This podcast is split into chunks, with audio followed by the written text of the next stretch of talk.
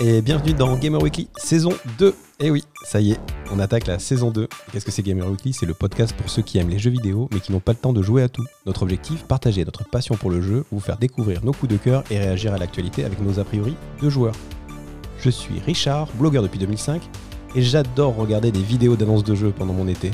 Et je suis accompagné de Lucas, journaliste qui n'aura pas été ni à l'I3, ni à l'E-Cube, ni à la Gamescom. Non, Salut Lucas. Je suis resté bien chez moi. De toute façon, j'aurais pas été. hein, Je suis journaliste, mais je suis pas journaliste de jeux vidéo. Je précise d'ailleurs, c'est vrai que tu te présentes toujours comme journaliste. Salut Richard, euh, bah, content de- d'entamer cette saison 2. Ça y est, c'est parti. Euh, si on, on reprend à zéro, tu sais quel est le numéro de l'épisode ou pas là? Absolument, on est le numéro 14. Numéro 14. Bah, ça commence à faire pas mal. Ça Ouais, fait quelques heures. Tu l'avais déjà dit ça en dernière, euh, la dernière intro du précédent épisode que je vous invite à aller écouter si, si vous le souhaitez. Ça y est, on, est, on continue. On repart pour une saison 2. Donc normalement, bah, on devrait rester toute l'année avec vous. Avec euh, tous ces, ces- ces épisodes plus courts les uns que les autres. Hein, euh, Exactement. 1h30, 2 heures. Ouais, exactement, simple, posé, tranquille, Exactement. entre nous. Ouais, on, voilà, on va essayer de revenir toutes les trois semaines. C'est à peu près le, le- le- ce qu'on se donne un peu entre deux. Bon, ça, il faut nous laisser le temps de jouer, hein, parce que comme euh, Lucas le disait, on n'est pas des professionnels, donc on ne on peut pas jouer la journée. Donc euh, voilà, il faut qu'on adapte euh, notre consommation du jeu vidéo avec les aléas et la- de la vie réelle. Oui, c'est le podcast de ceux qui n'ont pas le temps de jouer à tout. Ça marche aussi pour nous, hein, c'est pas que pour vous. Donc euh, on fait ce qu'on peut, euh, mais, surtout on s'intéresse à l'actu du jeu vidéo. Et c'est même ça, hein, je, précise d'ailleurs, puisqu'on est au début de la saison 2, euh, que c'est ça qui a motivé notre, envie de faire ce podcast, c'est qu'on parle de jeux vidéo tout le temps, en plus peut-être parfois qu'on que a le temps d'y jouer. Donc bah, l'idée c'était de, pouvoir continuer à en parler, s'intéresser à l'actu, voir les, les news. Et justement d'ailleurs ça va être un, un épisode placé pas mal sous le signe des news, moins de tests. On voit qu'on est parti en vacances et qu'on n'est pas emmené forcément euh, la console. Il y a quelques petits tests à la fin, évidemment. On y reviendra. Mais avant, on va faire évidemment des news et, euh, et puis nos classiques, le hype, pas hype, hein, pour savoir quels sont les jeux euh, qu'on va essayer, qu'on va jeter à la poubelle sans même leur avoir donné la moindre chance. Et puis une petite mise à jour, on va revenir sur les jeux dont on vous a parlé pendant, pendant cette année précédente, voir un petit peu s'il y a eu des news, des, nouvelles, des nouvelles à donner. Et puis bien sûr, on donnera notre avis quand même sur quelques jeux à la fin. Il y a du gros jeu. hein. Il y a du gros jeu, il y a de la grosse. euh, il y a aussi de l'indé, mais il y a aussi du gros jeu. On vous oublie pas quand même. On a entendu les critiques. Tout à fait, tout à fait. Donc voilà, les, rubriques classiques désormais. Et donc on va commencer par les news.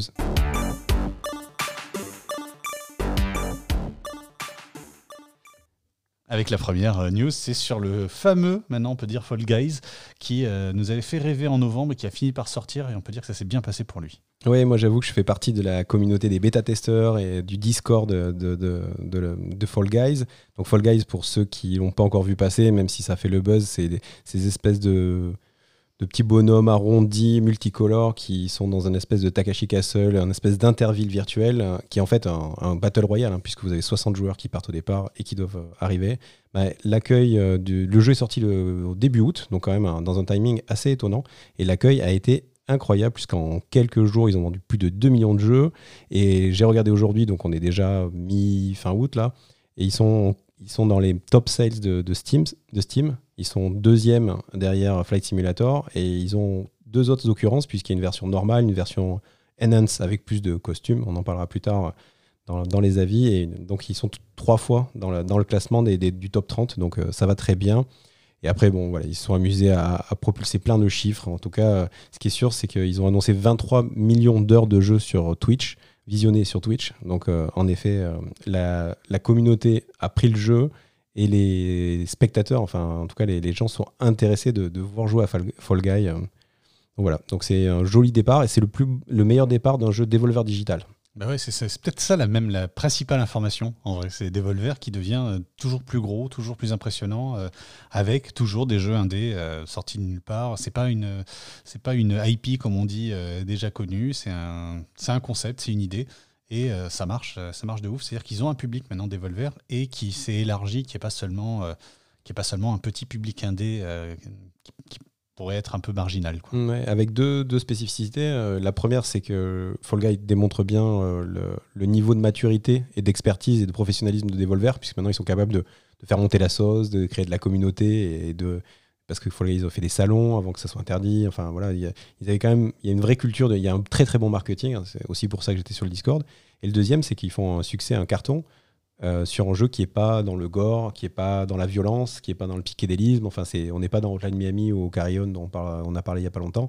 C'est vraiment un jeu pastel, coloré, euh, quasi tout public. Même pas quasi, tout public, hein, hormis sur son format Battle Royale. Ouais, et puis c'est un triple A. C'est pas un triple A justement. Hein. C'est pas une espèce de scénario incroyable comme pour euh, The Last of, The Last of Us. C'est pas une aventure interminable comme Death Stranding. C'est euh, un jeu court, facile à lancer, rapide. Euh, tu y joues pendant 20 minutes et, puis finalement tu fais 20 minutes de plus et 20 minutes de plus. Enfin, on verra. Ça, c'est ce que tu nous diras peut-être à la fin de l'émission. Voilà pour la petite news sur le méga succès, on peut le dire, hein, je pense, de, Fall Guys début août. pareil, date de sortie incroyable pour un, tel succès. Exactement. Et en parlant de date de sortie, ben, c'est une des arlésiennes. On ne sait toujours pas quand c'est que sortiront les, consoles de next gen, hein, donc la, Xbox Series X, même si elle s'est un peu dévoilée là, dans un salon en Allemagne ces jours-ci. Mais bon, bref, on n'a toujours pas de date, pas de prix pour elle, ni pour la, PS5. Mais pour euh, alimenter un petit peu le, le, lore et l'histoire autour, euh, Xbox a, a, lancé une petite liste Work in Progress. Alors d'abord des jeux qui sont optimisés pour la série X, donc qu'est-ce que ça veut dire? En fait, c'est des jeux qui vont sortir euh, avec la console, qui seront des One, qui seront des versions euh, pas Xbox One ou des, mais vraiment qui sont qui seront plus jolies ou euh, plus fluides ou plus quelque chose. En tout cas, normalement, c'est des versions améliorées de ce que pourront avoir les gens sur Xbox One, parce que c'est des jeux qui vont sortir à la fois sur Xbox One et sur Xbox Series X. Tout à fait. Donc du coup, on retrouve hein, du, bien sûr du Assassin's Creed, du Forza, enfin du Gears, vraiment tous les tous les, les gros titres qu'on attend sur, sur Xbox et quelques titres tiers. Et à cette liste, ils ont rajouté une deuxième liste qui est celle du Smart Delivery. Alors pour petit rappel, le Smart Delivery, c'est quoi? C'est la capacité de pouvoir acheter son jeu à sa sortie sur une version euh, Xbox One et euh, de plus tard, si on passe sur la, version Xbox Series X, de, voir son jeu automatiquement upgradé sans avoir besoin de le racheter. On en avait parlé dans l'émission notamment quand les équipes de Cyberpunk 2077 euh, avaient annoncé qu'ils joueraient le jeu de, de, Microsoft. On en avait aussi parlé quand on avait entendu que les Electronic Arts joueraient pas le jeu de enfin, jouer à moitié le jeu parce que c'était je crois jusqu'au printemps euh, tu pouvais passer de l'une à l'autre et ensuite c'était trop tard exactement. Et donc dans le Smart Trio on trouve un peu la, la, même liste avec un peu un peu élargie et donc dans les en effet on trouve du FIFA et du Madden mais on trouve aussi euh, du, Ubisoft enfin voilà. Donc c'était intéressant les Watch Dogs les euh, Assassin's Creed et puis bien sûr Cyberpunk comme tu l'as très bien dit Rainbow Six voilà en tout cas, c'est intéressant de, voir que c'est vraiment un axe de communication de plus en plus fort pour Microsoft parce que c'est une vraie différenciation par rapport à la PS5. Sony n'a pas clairement euh, annoncé ce qu'ils allaient faire sur la rétrocompatibilité. Enfin, ça reste des, zones floues pour, pour, les joueurs et enfin même pour nous. Et donc du coup, euh, voilà, en attendant, c'est vrai que euh, nos amis de, Microsoft jouent à fond là-dessus. Je trouve que c'est très malin et moi, en tout cas, c'est un, truc qui me, qui me parle vachement. Et le Smart Delivery, je trouve vraiment super sympa. Parce que ça veut dire quand même que tu achètes ton jeu une fois et que tu, peux en profiter dans toutes les conditions.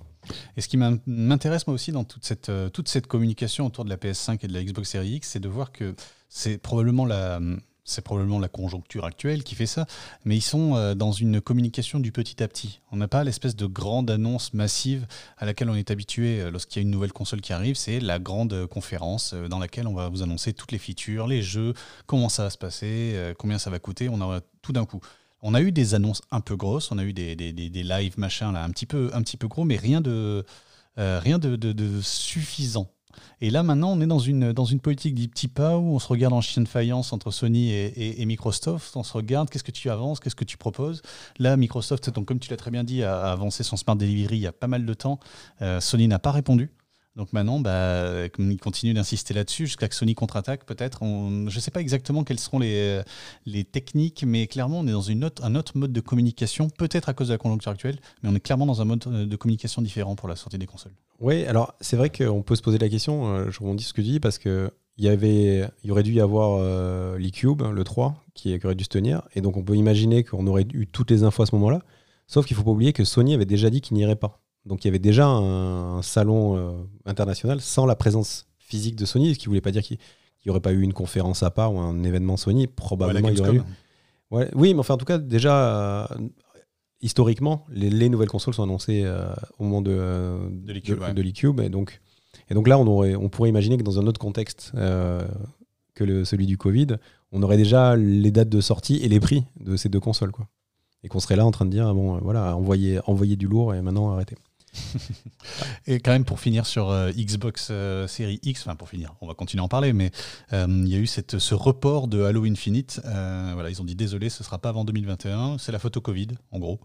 et puis on veut que, la, phrase habituelle, on veut que ce soit l'expérience à laquelle nous avions vraiment pensé lorsque nous avons imaginé le jeu. C'est ça, un jeu il peut sortir pourri alors qu'on a le temps de l'améliorer, blablabla. exactement. Bon, après, si c'est vrai que le jeu il est pas bien, euh, ou- Tant mieux.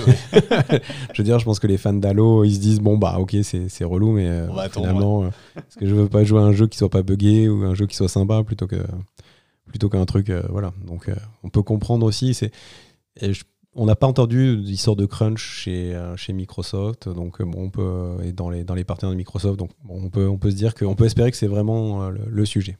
Oui, en tout cas, on n'a aucune raison euh, objective de dire ah là, euh, c'est euh, parce que c'est méchant, ils veulent le faire cruncher pendant un an de plus. Exactement. Allez, une petite, une petite news euh, pognon, hein, parce qu'il en faut de temps en temps. Alors, on ne sait pas d'ailleurs les, les montants, mais l'éditeur THQ, THQ Nordic notamment, qui est un, un éditeur dont on parle régulièrement, dont on connaît quelques jeux, mais qui est surtout spécialisé pour, pour sa grande capacité à racheter des studios euh, à tour de bras dès que, dès, que c'est cela- dès que ces studios cherchent ou à se professionnaliser ou à grossir, ou qui sont un peu dans la panade et qui ont des licences.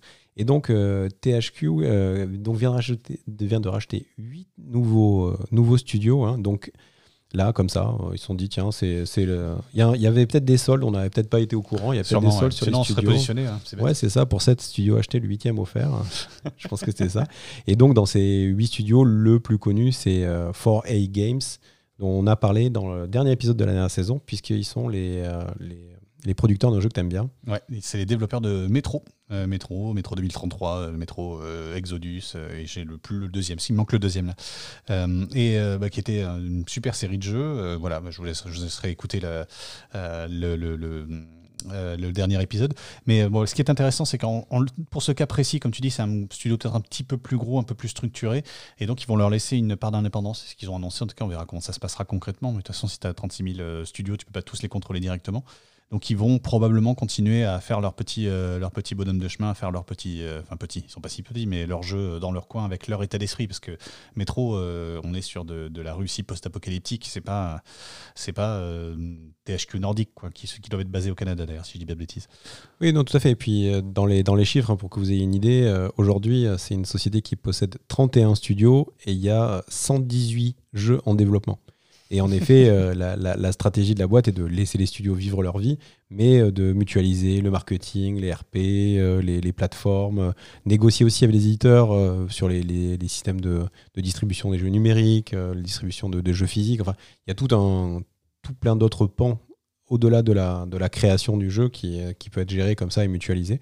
Donc voilà, écoutez, si, si euh, on en reparlera quand le, prochain métro sortira, hein, on verra si, ça a des conséquences positives ou négatives sur, euh, sur, le, sur, le, sur le développement de ce jeu-là. Et on suivra ça, on en reparlera. Ouais, bah, de toute façon, il va falloir qu'ils se renouvellent, hein, parce que comme je disais, Metro Exodus c'était bien, mais c'était la, la fin du parcours pour euh, Metro. Il fallait, il faut se renouveler, donc on va compter sur eux pour partir dans une autre direction, au moins un tout petit peu. Euh, L'info suivante est très très très importante, puisqu'on l'avait annoncé, donc on avait raison. Euh, C'est euh, les deux streamers Ninja et Shroud, alors, je sais pas comment ça se prononce, hein, vous m'excuserez, euh, qui retournent sur Twitch comme prévu, après avoir quitté Facebook Live, Gaming. enfin, Facebook Gaming. Gaming, voilà. Oui, donc on en a parlé dans le précédent épisode. hein, vous savez, euh, du coup, Microsoft a abandonné Mixer, sa plateforme, son, son Twitch Killer. Donc, euh, il a cédé euh, toute sa technologie et ses abonnés euh, à Facebook. Donc, ils ont, ils ont fusionné, hein, tel, des- tel un bel épisode de Dragon Ball, euh, avec un mélange impossible. On se dirait pas forcément que Microsoft peut fusionner avec Facebook. Facebook, ouais. voilà.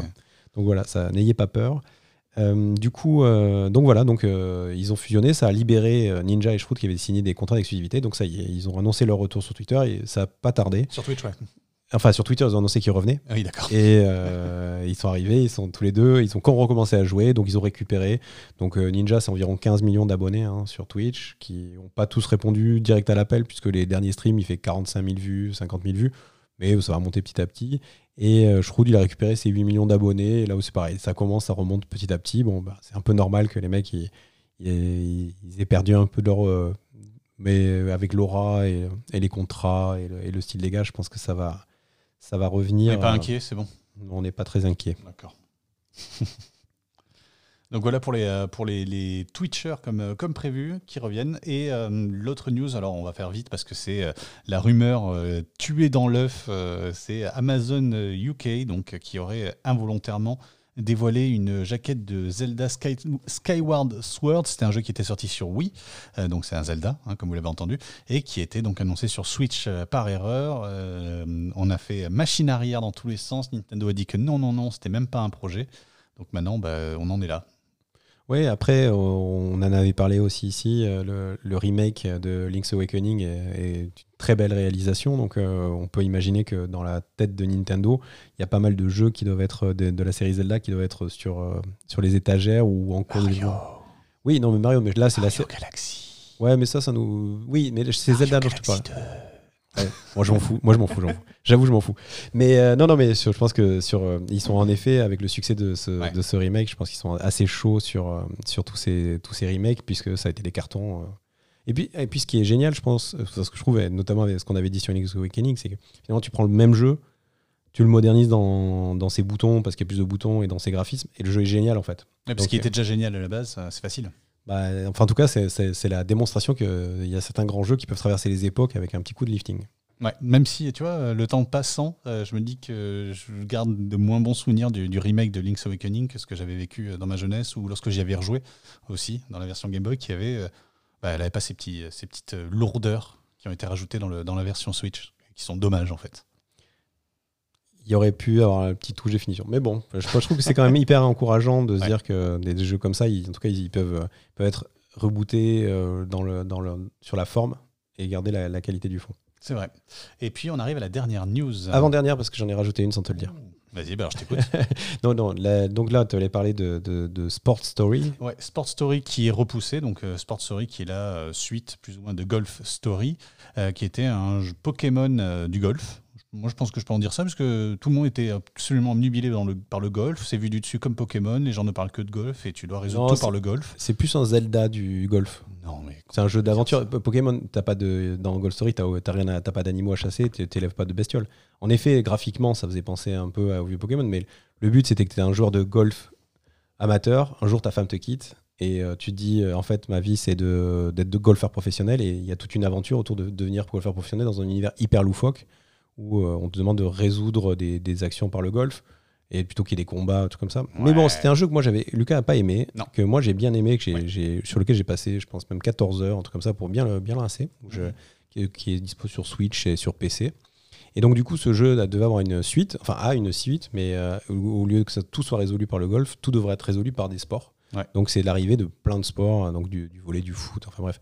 Et je pense que dans l'univers euh, un peu, un peu barré qui savent développer, l'écriture un peu amusante. Ben voilà, c'est un jeu que moi c'est un jeu que je surveille assez. Mais voilà, donc euh, ils ont dit euh, comme euh, un peu comme pour Halo. non, ils n'ont pas dit comme Halo. Ils ont dit en fait notre ambition était largement au-delà de, de, ce qu'on pensait et si on veut et donc on a besoin de plus de temps. D'accord. Bon. Encore une fois, on ne peut que les écouter et les croire sur parole, et puis tant mieux. Hein, oui. pas pressé. C'est bon, pas comme si on n'avait pas d'autres jeux à faire. Voilà. Effectivement. Alors, c'est quoi la news surprise? Eh bien, euh, alors, surprise du conducteur. Pour vous, ce ne sera pas une surprise parce que vous, avez entendu, vous en avez entendu parler.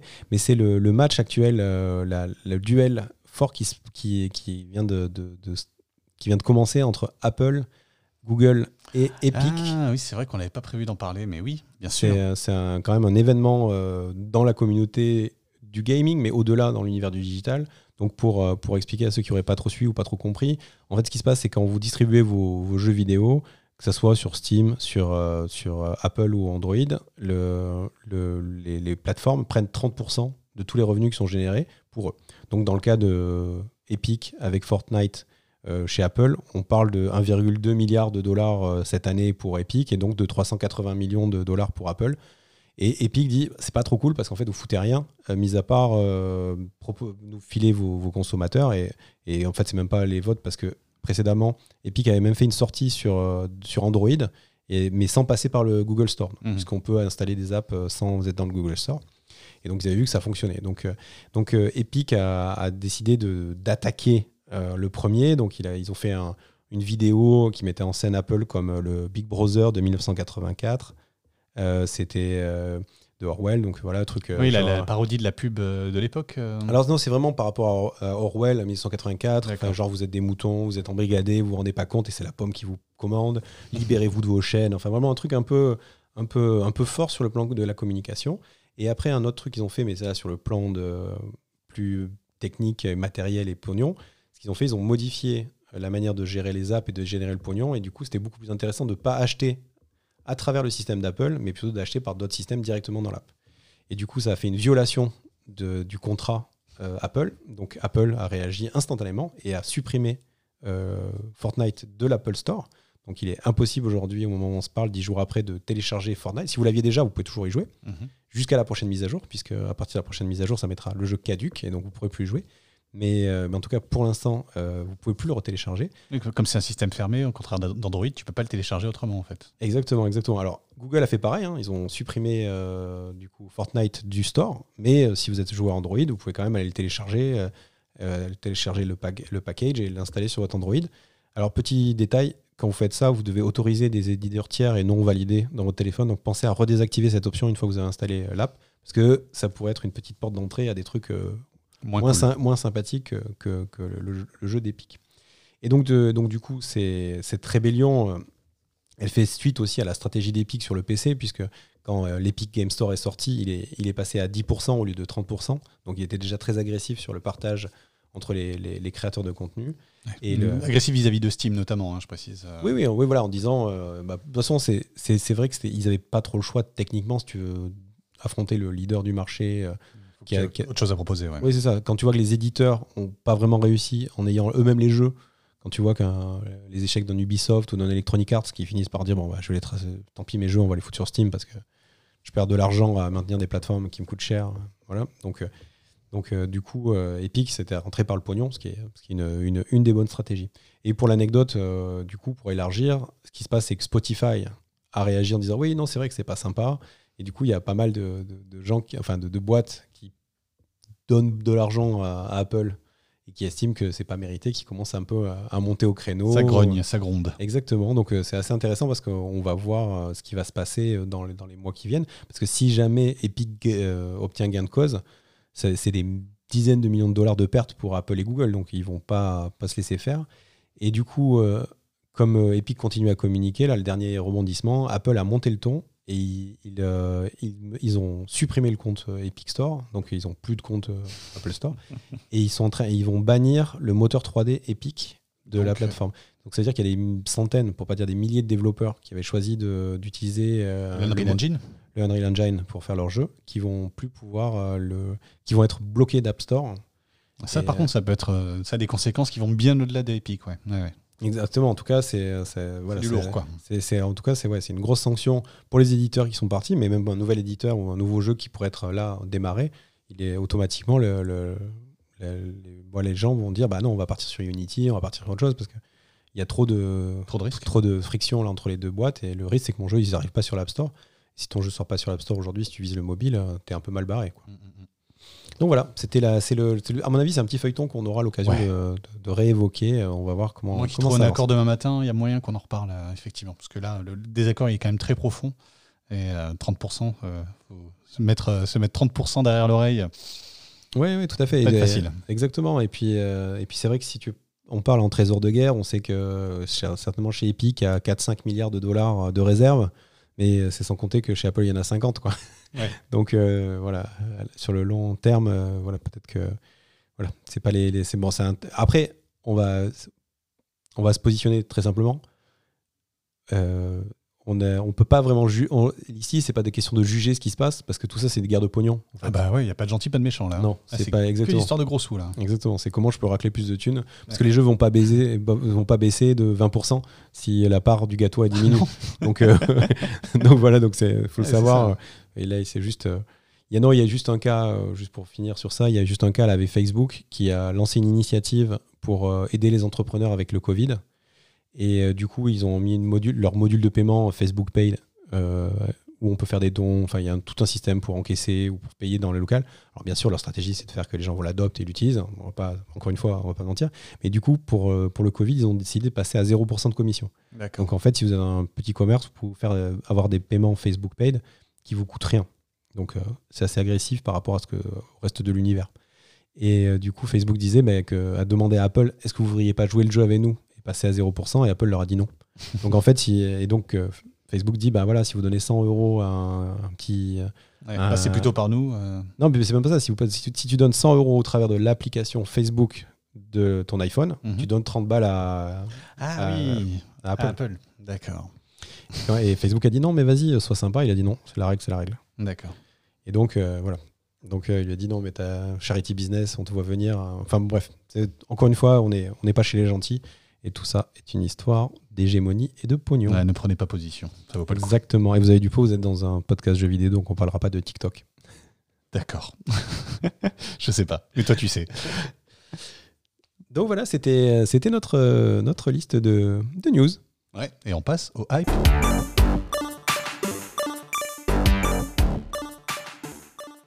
Alors le hype hype, pour, euh, ceux qui n'auraient pas déjà écouté, en fait, c'est euh, un concept assez simple. La question, c'est de savoir, c'est de... On va juger des jeux sans y avoir joué. Ouais, sur la fois des bandes annonces, parfois de let's play, euh, et puis bien sûr, comme on faisait quand on était petit, sur la couverture, la jaquette. Ouais, exactement. On va dans le magasin, on regarde, le, on regarde le, de- la, la jaquette et on ça. sait si le on, quatrième on- de couverture. on va puis acheter ou pas. Ouais, exactement. Donc voilà, donc c'est vraiment la, la- la- catégorie reine de ce podcast. C'est Ouais. celle qui met le plus en avant notre expertise et notre vision du monde. Exactement, parce qu'on a toujours juste. Et ça, c'est bon. Exactement. Donc bah premier jeu, tiens, on va et puis parce qu'on parlait de jaquette et de, de- du passé, c'est l'annonce de Earthworm Jim 4 qui devrait arriver euh, un de ces jours euh, sur, sur nos bonnes vieilles consoles.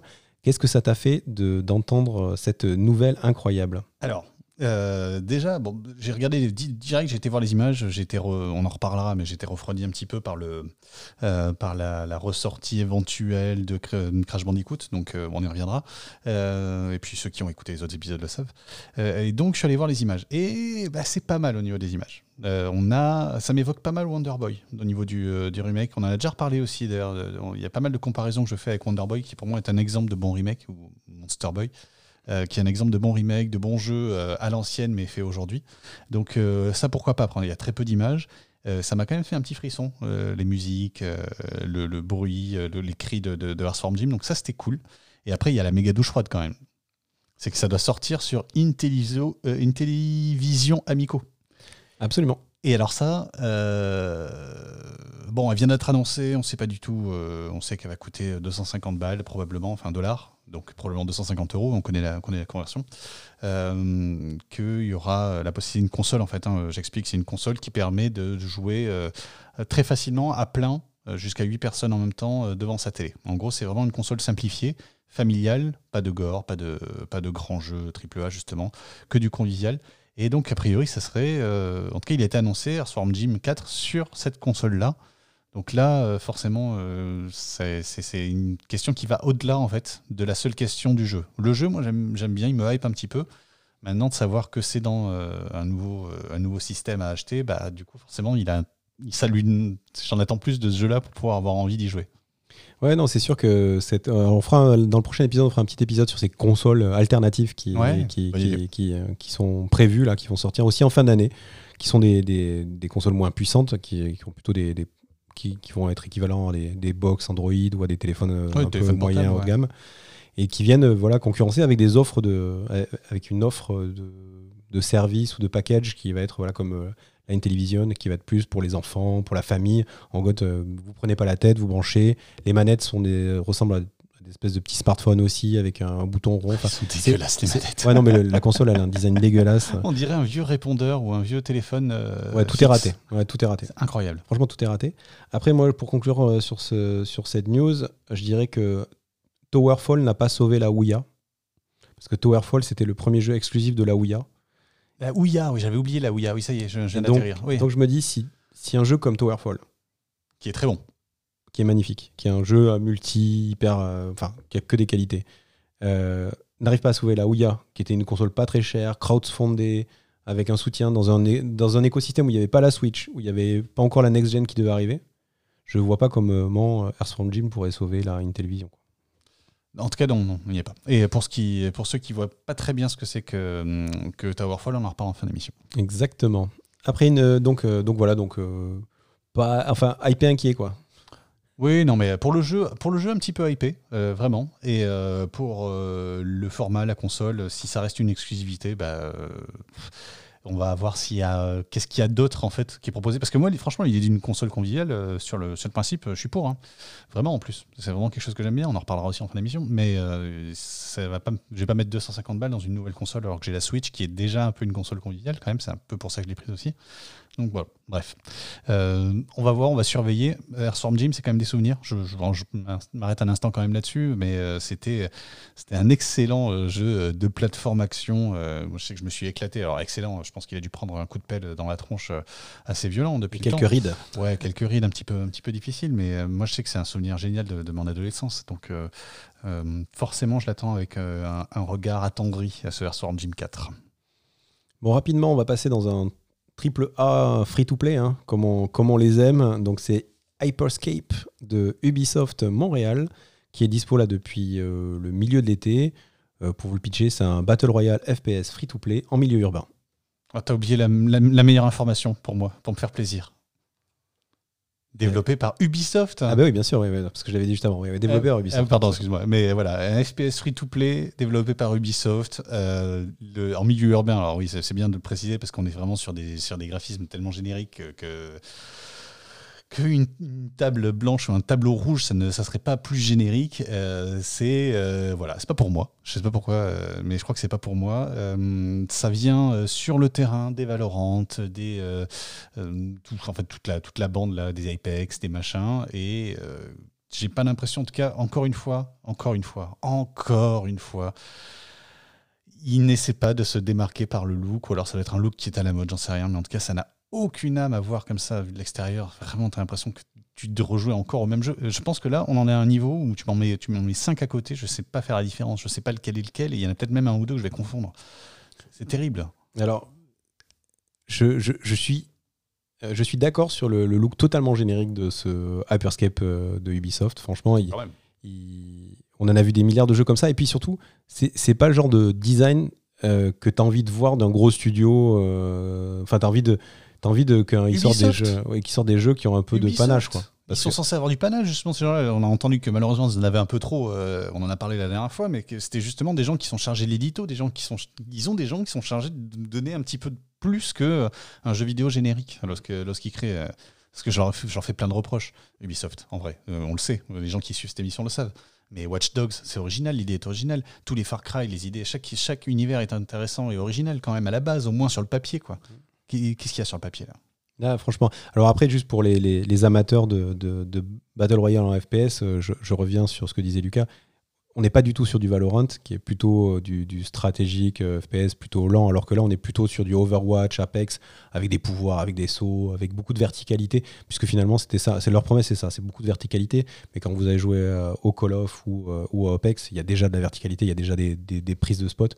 Donc voilà, donc euh, moi on n'y a pas joué, hein, on va pas se mentir. Ah bah non. Euh, moi j'ai regardé quand même un ou deux euh, Twitchers dessus. Toujours, toujours en recherche, hein, de ouais, non, FPS. Ouais, moi j'aime bien, voilà. mais, mais voilà, mais, mais c'est vrai qu'il est tellement générique et que finalement il te donne pas envie. Enfin, nous, moi il m'a pas demandé, donné envie de, même d'essayer quoi. D'accord, ok. Donc pas trop hypé, même malgré, malgré le côté free-to-play, qui voilà, il est accessible facilement. Quoi. Mm. En effet, mais non ça suffit pas. Mon temps, euh, mon temps c'est de l'argent. C'est vrai, c'est vrai, mais c'est tout le principe de cette émission d'ailleurs. Euh, en tant que perso, je ne vais pas passer non plus sur Torchlight 3. Pourtant, euh, c'est un hack and slash qui est intéressant à la base. Euh, qui est donc la suite de deux bons jeux. Euh, Torchlight, j'ai pas joué, j'ai vu pas mal de tests, j'ai vu pas mal de trucs. C'est vrai que ça, fait partie des jeux qui, sont, qui ont toujours été dans mon paysage personnel. Et, euh, je vais pas y jouer tout simplement bah, grâce à cause de Gamecult. Je, je me suis renseigné un petit peu, j'ai vu. Et ils l'ont complètement désingué le jeu. Et en fait, on comprend dans son processus de fabrication de ce jeu-là, c'est qu'il devait être un free-to-play à la base et que c'est devenu une aventure solo.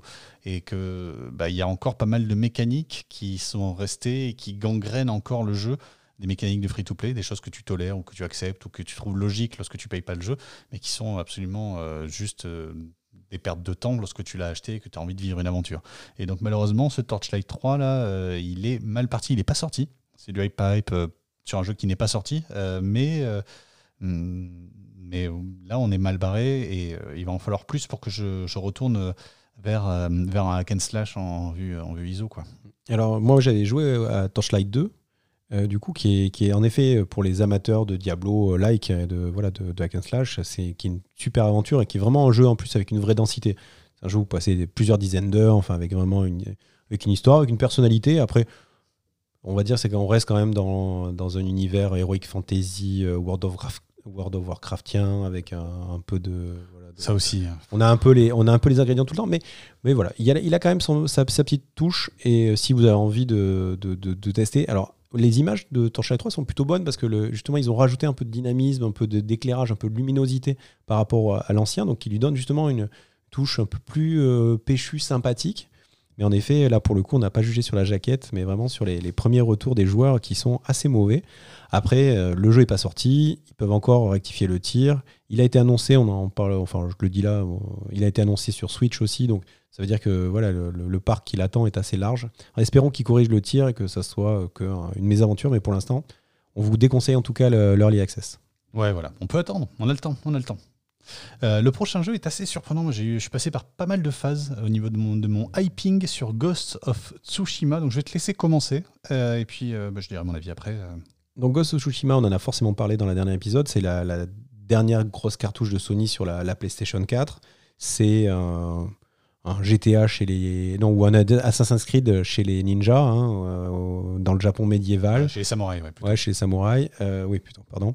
Et du coup, c'est un, un, jeu qu'on avait vu arriver de loin en se disant Oula, est-ce qu'on a envie de, de, se laisser, de plonger dans cet univers-là qui a l'air assez dense et, et, un peu, et assez peu original sur le gameplay, pas sur l'univers et, euh, et, du coup, avec par contre, il y avait pas mal de promesses sur l'environnement, sur le vent qui t'indique les chemins. Enfin, il y a pas mal de, petites choses comme ça. Donc, euh, c'est un jeu qui, sur le, départ, était plutôt hypant. Moi, qui m'a pas hypé, euh, que j'ai pas acheté, que j'ai pas fait, parce que d'abord, il faut que je finisse d'autres jeux du, enfin, qui, prennent du temps. Et donc, du coup, je l'avais, je. Donc, au départ, j'étais pas tellement hypé. Je me suis dit, punaise, hein, je suis pas Assassin's Creed. Enfin, je suis pas prêt à partir sur des, jeux comme ça. Et plus ça va, plus j'ai de retours plus euh, les, feedbacks sont bons et, plus je le regarde avec, une, avec un petit début de hype.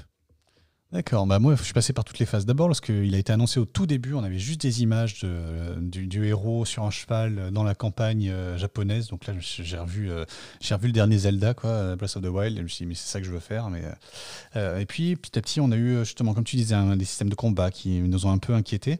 Et là, j'ai enfin vu un, tout petit peu plus. J'ai vu du let's play, j'ai vu des, tests. Et ce que nous présente ce jeu-là, il y a des points positifs et des points négatifs, en ce qui me concerne en tout cas, évidemment. et je voudrais juste commencer par un des points positifs qui m'a le, plus réjoui. Euh, en tout cas, ça marche sur les petits personnages, les, les, péons, quoi, les, les, mecs que tu vas, que tu vas massacrer euh, à, la chaîne, c'est que tu leur mets un coup de sabre euh, ou d'épée, je sais pas, je sais pas comment ça s'appelle, tu, tu les tues en fait. Tu les tues en un coup. Et ça m'a vachement rappelé Bushido Blade. Je sais pas si tu te souviens de, Bushido Blade. Je, rêverais qu'il refasse un Bushido Blade ou un jeu comme Bushido Blade et pas, et pas en 2D vu de côté. Euh, vraiment. C'était vraiment cool. C'était vraiment bien, quoi, avec un petit côté un peu stratégique. Alors il y a eu hein, les Fort Honor, les machins, ils vont, quand même piocher de ce côté-là. Hein. J'en ai conscience. D'ailleurs, peut-être que je finirai par lui mettre. Et du coup, on a droit à une grande aventure, mais avec cet aspect-là un petit peu réaliste, un petit peu un petit peu satisfaisant des combats au sabre en fait. C'est peut-être aussi un peu pour ça qu'on aime les combats au sabre euh, dans les jeux vidéo, c'est parce qu'il y a un côté radical, quoi, quelque chose, euh, quelque chose de, plus intéressant que des, que des mournifles dans le, dans le pif. Quoi. Et euh, bah ça, ça m'a beaucoup plu. par contre, j'étais un petit peu inquiet concernant le déroulé de l'aventure qui avait l'air d'être vraiment un scénario triple A que tu dois suivre avec des rebondissements, des héros, des, des traîtres, des machins et que ça demande un niveau d'écriture qui important si tu veux que ça si tu veux que ça marche. Et il se trouve que bah en plus j'ai lu dans les tests que le niveau d'écriture il n'est pas forcément ouf. Et que hum, voilà. Donc euh, on est un peu dans un entre deux ça a l'air au niveau du gameplay vraiment sympa. Euh, au niveau euh, de l'aventure peut-être un peu en dessous. Je suis un petit peu partagé Ouais, après, c'est peut-être c'est des jeux un peu comme un Red Dead ou un Death Stranding où euh, tu, ça te fait voyager pendant, euh, même si tu vas pas au bout, euh, tu passes 10, 15 heures, 20 heures dans un, dans un autre monde. Et déjà, ça peut valoir le trip. Ouais, je lisais en l'occurrence qu'on était sur du 15 heures à peu près pour faire le scénario en droite, en ligne droite. D'accord. Ouais, bah, du coup, c'est un jeu qui devient accessible pour les gens normaux. Oui, pour les gens normaux qui n'ont pas, euh, c'est ça, des, soixantaines d'heures à, mettre dans un jeu et, qui renforce aussi cet aspect euh, dont je parlais de scénario, euh, scénario de, série B en fait, de film de série B que tu vas que tu vas vivre dans la peau du personnage principal, qui apparemment, lui d'ailleurs, pour revenir toujours sur, sur le, le test que j'avais lu, est plutôt bien écrit. Ce qui est déjà ça. Ce qui est déjà pas mal. Qui est, ce qui est même important. Euh, voilà pour Ghost of Tsushima avec Donc, une hype. Je pense Ouais, qu'on est, bonne hype. on est sur, voilà, on est, on est sur un 6 sur 10 de hype en ce qui me concerne. Voilà, 6,5 en fait. Euh, un jeu qui intrigue, qui, euh, qui marche déjà très bien, qui n'a pas besoin du tout de nous pour qu'on parle de lui, euh, c'est Flight Simulator. Oui, alors du coup, quand j'ai regardé tout à l'heure pour savoir où était Fall Guys dans les meilleures ventes sur Steam, eh bien, il était deuxième. Parce que le premier, c'est euh, Flight Simulator. C'est fou. Bah, après, on se dit, les joueurs PC sur Steam, maintenant, c'est peut-être les vrais gamers. C'est vrai. Donc, euh, ils, ils, ils voient arriver cette espèce de d'ovni, pas tellement ovni, mais ovni euh, qui est attendu Unique. depuis des années. Enfin, voilà, une Unique. proposition gameplay, une proposition unique. Il n'y a pas de. Y a personne d'autre que, que Flight Simulator pour proposer ça. Et depuis, on voit passer des images et on se dit vivement le cloud gaming. Ah oui, pour éviter d'avoir la machine euh, nécessaire, hein, oui. Même s'il paraît que c'est pas non plus extrêmement gourmand, euh, oui, j'imagine qu'il faut quand même avoir une petite machine pour, euh, pour le faire fonctionner. Oui, je sais pas. Toi, t'as envie de jouer, toi, à Flight Simulator? C'est compliqué parce que, bon, pour l'anecdote, moi j'ai la chance de pouvoir voler de temps en temps dans des petits appareils mécaniques. Et du coup, je suis assez. Enfin, je, ça m'arrive pas souvent, mais bon, et donc, du coup, je suis pas attiré par le côté virtuel parce que j'ai un peu la dose. Après, euh, j'ai vu pas mal d'images, il y a pas mal d'avions, il y a pas mal de trucs. J'avoue que c'est un jeu que j'aimerais tester. Enfin, j'aimerais y passer euh, quelques heures, mais, mais je sais déjà que je vais pas m'investir. En fait, je vais pas, je me vois pas faire des, des vols qui durent longtemps. Je me vois pas acheter du matériel. Enfin, mais euh, le côté Google Maps, euh, vue du ciel, en mode, en mode j'ai la main, ça, voilà. C'est, je suis très très curieux. En fait, mon rêve, ce serait que d'avoir un pote qui adore, qui a tout le matos et qui te fasse tester, tu vois, ou tu, Ouais. tu, ou alors une, une borne d'arcade, ou enfin, tu vois, le, le, le tester comme ça, euh, oui. Euh, après, moi, le- non.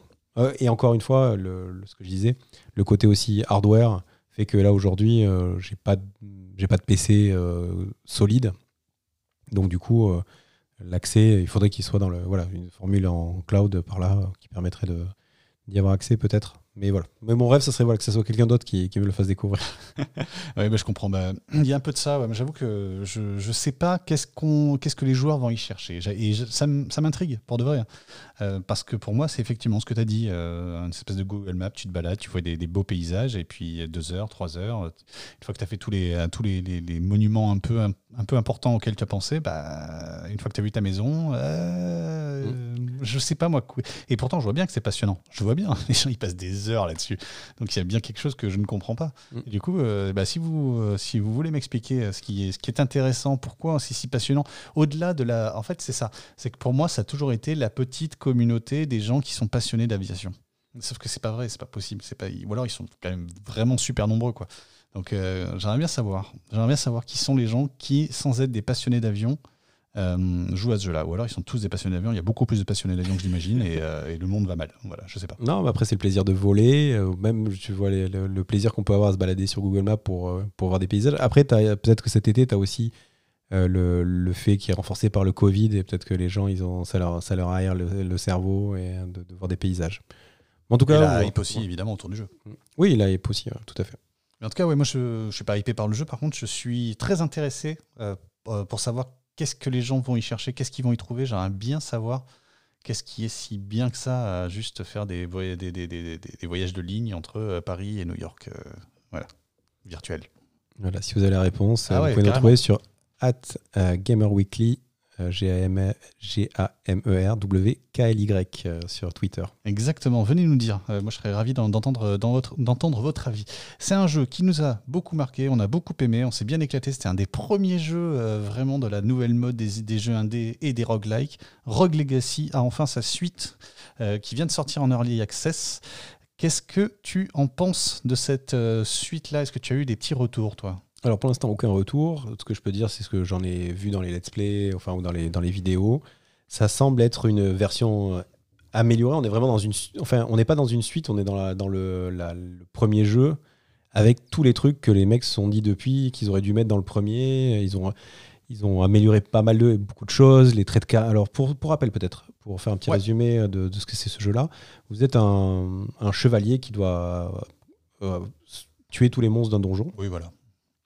Et la particularité, c'est qu'à chaque fois que vous allez mourir, en fait, c'est votre descendant qui va, qui va prendre votre place. Et dans ce système de lignée, euh, les descendants ont des, des tares. oui, on peut le dire. Et du coup, qui changent un petit peu la forme de gameplay. Ou des avantages. Mais des avantages. Euh, mais voilà, vous allez pouvoir avoir un personnage qui, euh, qui, qui, va voir les couleurs différemment, qui n'est pas forcément daltonien, mais on va avoir des, des, gens, des, des, personnages qui vont avoir un genre de hockey ou des mouvements abrupts, ou alors qui sont plus forts, qui sont plus rapides, enfin, qui vont être meilleurs à négocier. qui sont plus forts ou qui sont moins forts, qui ont des meilleurs pouvoirs magiques, qui, sont, qui ont le gîte de la tourette, qui, voilà, ils sont éclatés à, à trouver plein d'idées. Plein donc voilà, et donc on, évolue et au fur et à mesure, on doit vaincre ces boss. Donc après, c'est un roguelike, donc chaque fois qu'on meurt, on, recommence. Mais quand même, on débloque au fur et à mesure un forgeron, des boutiques qui permettent quand même, de, en plus de son skill, d'améliorer aussi son, son, personnage. Donc c'est pas le genre de jeu que tu peux finir du premier coup. Et ça demande quand même, il y a une progression. Il y a un petit mode story qui vient se coller là-dedans, si on peut le dire comme ça.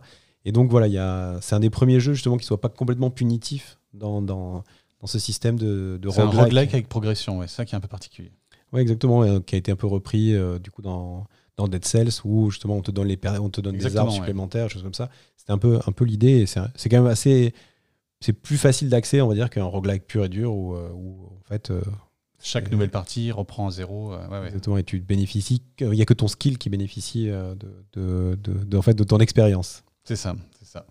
Et donc voilà, donc nouveau graphisme. Alors graphisme, on est passé du pixel art un peu un peu avancé à du de la belle 2D, euh, sprite, euh, certainement dessiné à la main et tout. Donc c'est un autre style, mais euh, c'est assez fluide, c'est assez péchu.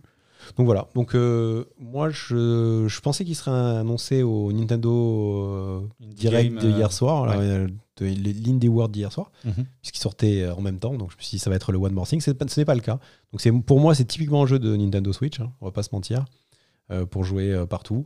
Donc petite hype, euh, parce, que, parce que gros potentiel. Ouais. Bah c'est moi je dirais juste trop tôt pour l'instant. Euh, attendez, c'est vraiment il est en early access, hein, il n'est pas fini le jeu. Et euh, en fait j'ai demandé à un copain sur Twitter, Mu, si tu nous écoutes, et en fait il a pris la pris hein, dès, la, dès, la, dès sa sortie et pour l'instant il c'est un peu mou. Voilà, il nous dit qu'il y a des bonnes, des bonnes idées mais que ça décolle pas trop et même après deux heures de jeu. Et par contre il a, il a bien aimé que les, les traits justement les traits caractéristiques, les tares comme tu disais, bah, étaient plus variés. Donc euh, on sent que c'est une petite évolution quand même. Euh, mais euh, c'est peut-être pas mal d'attendre là les retours des joueurs et voir comment ils font évoluer le jeu avant de se jeter dessus. D'accord. Donc toi-même, toi qui avais pourtant très bien saigné le, tu, te dis, un peu comme on se dit souvent, on préfère attendre le, jeu fini et pour, pour juger. C'est rare qu'un jeu soit intéressant parce qu'il est en early access, ça existe. Et c'est une expérience qui, qui, je recommande à tout le monde de vivre, mais il faut avoir la chance de tomber sur un jeu dont l'intérêt aussi réside dans le early access. Euh, sans enlever l'intérêt du jeu au final, mais juste que le fait qu'il évolue, que tu aies des nouvelles choses, des nouvelles features qui arrivent au fur et à mesure, bah ça c'est quelque chose qui est parfois intéressant. Je pense à Rimworld, hein, euh, typiquement, euh, où j'ai passé des années aussi parce que je m'arrêtais un an, que j'y revenais et que là il y avait des nouveaux trucs à tester. Et d'ailleurs, peut-être que j'y reviendrai encore une fois avec une nouvelle version. et on parlait aussi de Nuclear Throne tous les, tous les deux assez régulièrement, qui est typiquement un, jeu qui était très chouette en early access. sauf que bah, il faut avoir un petit peu de chance pour tomber sur le sur un jeu qui est intéressant comme ça. Et je suis pas sûr que Rogue Legacy 2, euh, même le principe de Rogue Legacy rentre dans ce, dans ce cadre-là, parce que tu apprends en fait. Rogue Legacy, c'est un jeu où tu euh, vas progresser. En tout cas, le premier, tu progresses, tu découvres des nouveaux monstres, tu apprends, tu reviens, tu commences à les maîtriser, tu en trouves des nouveaux, il faut apprendre, revenir. Et donc, euh, tu, as, tu as déjà en fait cet aspect-là, euh, découverte du jeu au fur et à mesure. Donc, tu n'as pas besoin de l'early access pour ça. L'early access, il va juste te limiter. Et puis, avec un, petit défaut, puisque tu parlais, t'évoquais Nuclear Throne, qui est un des jeux chouchou ever, mais qui, où j'ai eu, moi, justement, j'ai beaucoup joué pendant l'early access. Et il y a, à un moment donné, ils ont changé un, un, truc dans le gameplay. C'est-à-dire qu'en gros, quand tu courais sur les murs, dans la version, euh, il y a une version où tu t'arrêtais. Et dans la nouvelle version, quand tu courais sur les murs, euh, ça, tu le long des murs, tu veux dire. En fait, oui, quand tu arrivais sur un mur, tu étais bloqué. Et d'un coup, quand tu t'es mis à courir sur les murs, tu glissais le long du mur et tu pouvais continuer à bouger. Mhm. Et donc, ce qui était plutôt logique dans l'idée de faire un jeu d'action nerveux comme le jeu est. Ah, oui. Mais quand tu as passé 25 euh, heures avec, en utilisant justement les murs pour, pour t'arrêter comme, comme moyen de rebondir et tout ça, ben, moi, il m'a fallu. J'ai arrêté de jouer pendant 3-4 euh, mois hmm. parce que euh, j'avais l'habitude et ça m'a découragé. Je me suis euh, j'avais vraiment monté mon ski sur ce truc-là, qui est un, un, élément important de gameplay. Et, donc voilà. Donc c'est, en effet, je pense que c'est une bonne raison pour, pour, être, pour être prudent sur le, sur le, devenir de ce, de ce Rogue Legacy. Ouais, prudent et patient. patient oui, et après, comme on a dit au moins trois fois dans l'émission, et on va continuer à le dire cette année, parce que je pense que c'est vraiment le, le, sujet, mais on a le temps. Il y a plein de jeux qui sortent, il y a plein de jeux de dispo, il y a plein de jeux qui sont arrivés ces dernières années et qui valent vraiment le coup de, de, de faire. Donc autant attendre ceux-là qui soient vraiment peaufinés. Yes, euh, on retourne sur Xbox? Oui, alors on va vous faire une petite série là, puisqu'il y a eu euh, quelques vidéos de présentation euh, ces, ces, dernières semaines. Donc on va revenir sur le Xbox Showcase de fin juillet. On va vous parler du State of Play de début août et on va faire un petit passage aussi par l'Indie World qui a eu lieu fin août. Enfin, je sais pas, on est le 20 août quoi. Donc je sais pas comment on dit, mi-août du coup. Euh, mi-août. mi-août. mi-août, ouais. Exactement. Et donc on va commencer par, donc dans l'ordre chronologique, on va passer par le Xbox Showcase. On a choisi quelques jeux. Voilà, on a trié, on a pré-trié pour vous. Euh, quelques jeux qui ont été annoncés dans Xbox Showcase. Euh, le premier, moi, j'ai jamais été hypé par cette série, donc je vais te laisser en parler. C'est Fable. Oui, alors c'est une série. Moi, c'est alors on est tous les deux sur la même longueur d'onde. Hein, je sais pas pourquoi on doit se connaître, euh, mais c'est vrai que c'est un, un, jeu qui, est, qui a été longtemps qui est acclamé par la critique. Alors qui vient de, en plus, qui vient de Peter Molineux, qui est un, personnage dans l'univers du jeu vidéo pour, pour, sa capacité à faire des jeux extraordinaires, mais aussi à en foirer et à raconter aussi, à faire des surpromesses. Surtout, voilà, promettre beaucoup plus qu'il n'est capable d'offrir. Exactement. Euh, après, particularité aussi de Fable, si je dis pas de bêtises, c'est que c'était un jeu qui était d'abord sorti sur Xbox, donc qui est, vraiment un jeu qui a marqué les joueurs Xbox parce que c'était euh, la, première pépite euh, ou un jeu un peu différent, d'aventure, avait des graphismes chatoyants et tout ça. Donc, donc c'est vrai que c'est un, un, jeu qui a marqué une, tranche de joueurs qui a à un moment donné mais qui a et donc qui a, eu pas mal de suites et donc qui revient dans une version Xbox Series X alors avec des, encore plus beau graphisme, avec des pouvoirs, avec, avec des magnifiques sauts. Enfin, vraiment, on va dire que le cocktail euh, du jeu d'aventure magique, féerique, tous les ingrédients sont là. Euh, donc, ça en fait, euh, je pense, pour les amateurs de la série, c'est une très très bonne nouvelle. Pour les autres. On va attendre le test. Mais effectivement, le, le, fait que, tu le rappelles bien, ça a pu marquer les, générations qui ont joué au premier Fable sur, sur Xbox. Bah, c'est très malin de la part de, Xbox de revenir avec une nouvelle console avec ce, avec ce Fable-là. Mais bon, nous, on va attendre. Euh, je suis plus intéressé, euh, curieux, euh, par le, deuxième jeu dont on va parler de ce showcase, c'est State of Decay 3. State of Decay, moi j'ai joué au premier, j'ai beaucoup aimé, vraiment, je suis vraiment éclaté, j'ai passé beaucoup de temps. Et le 2 est sorti et il s'est fait massacrer par la, par la critique, donc j'ai pas essayé. tout simplement, voilà, il, il s'est foiré. Et d'ailleurs, il n'est pas sorti il y a si longtemps que ça, le 2. Et de voir que le 3 est déjà annoncé, je crois que c'est pour début 2021, si je dis pas de bêtises, j'en dis peut-être, euh, ça veut probablement dire qu'ils ont bien compris qu'ils se sont plantés sur le 2. Donc ça c'est intéressant parce que ça veut dire qu'ils ont compris qu'ils avaient fait une erreur, si c'est le cas, hein, si ma théorie elle tient debout. Et donc peut-être qu'ils vont nous faire un bon euh, State of Decay 3. En tout cas je les attends vraiment en tournant parce que donc euh, pour rappel c'est un jeu de, de zombies, oui, on peut dire ça. C'est de la... C'est Walking Dead c'est Walking Dead, voilà. C'est euh, enfin Walking Dead, pas le pas le jeu en l'occurrence. Hein. Non, non, mais c'est un peu cet univers-là. C'est un monde en décrépitude où il faut survivre. Et là, derrière les, vidéos qu'ils ont montrées, ils jouent vraiment sur ce sentiment d'insécurité. Il y a un côté un peu horrifique. Enfin, on en, on en parle souvent là. C'est un peu une des, tendances. Euh, et donc, euh, donc voilà. Donc c'est vrai qu'il amène une ambiance. En tout cas, c'est un jeu d'ambiance. Ouais, pour expliquer un petit peu la particularité, parce qu'il y a des jeux de zombies, il y en a plein. Euh, du premier en tout cas, et du 2 aussi un petit peu, ça c'est sûr, euh, c'est que tu, évolues dans une espèce de monde ouvert, euh, donc où il y avait une ou deux villes qui, se, voilà, qui se rejoignaient avec des, longues routes, et tu, tu étais dans une maison de base que tu pouvais améliorer petit à petit en allant chercher des ressources, recruter des gens qui venaient renforcer ta base, qui et tu changeais de personnage. tu pouvais prendre un autre personnage de la maison parce que le tien était fatigué ou il était blessé, et euh, tu, faisais un relais en fait. Euh, tu, relayais les, gens à l'extérieur pour aller explorer les environs, pour aller récupérer des ressources. Et donc euh, cette espèce de, communauté que tu gérais tout seul, mais où tu incarnais plusieurs personnages, était intéressante. Tout avec le voilà, il y a le scénario derrière, mais c'est vrai que c'était ça le charme de State of Decay, c'était vraiment ce côté petite communauté que tu essaies de développer. Tu pouvais même déménager au bout d'un moment et aller prendre une maison plus grande pour mettre encore plus de ressources à l'intérieur. Ouais, non, non, une... franchement, c'est un jeu qui me hype vraiment, euh, parce que je trouve que la, promesse est, euh, visuelle et gameplay a l'air vraiment, vraiment bien faite. Voilà, en attendant, donc euh, j'ai pu regarder pendant que tu nous expliquais un petit peu, et c'est en effet début 21 à peu près. D'accord, voilà. Bah voilà. donc c'est bien ce qui me semblait, semblait avoir vu. Oui, s'excuser pareil, que ça prenne un peu de temps. Mais bon, non, non, mais c'est voilà, c'est hyper rapide après le 2.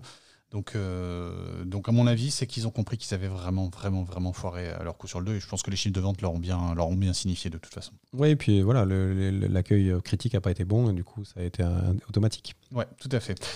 As Dusk Falls. Alors, As Dusk Falls, euh, Fall d'ailleurs, euh, c'est un. falls. Ah, autant pour moi.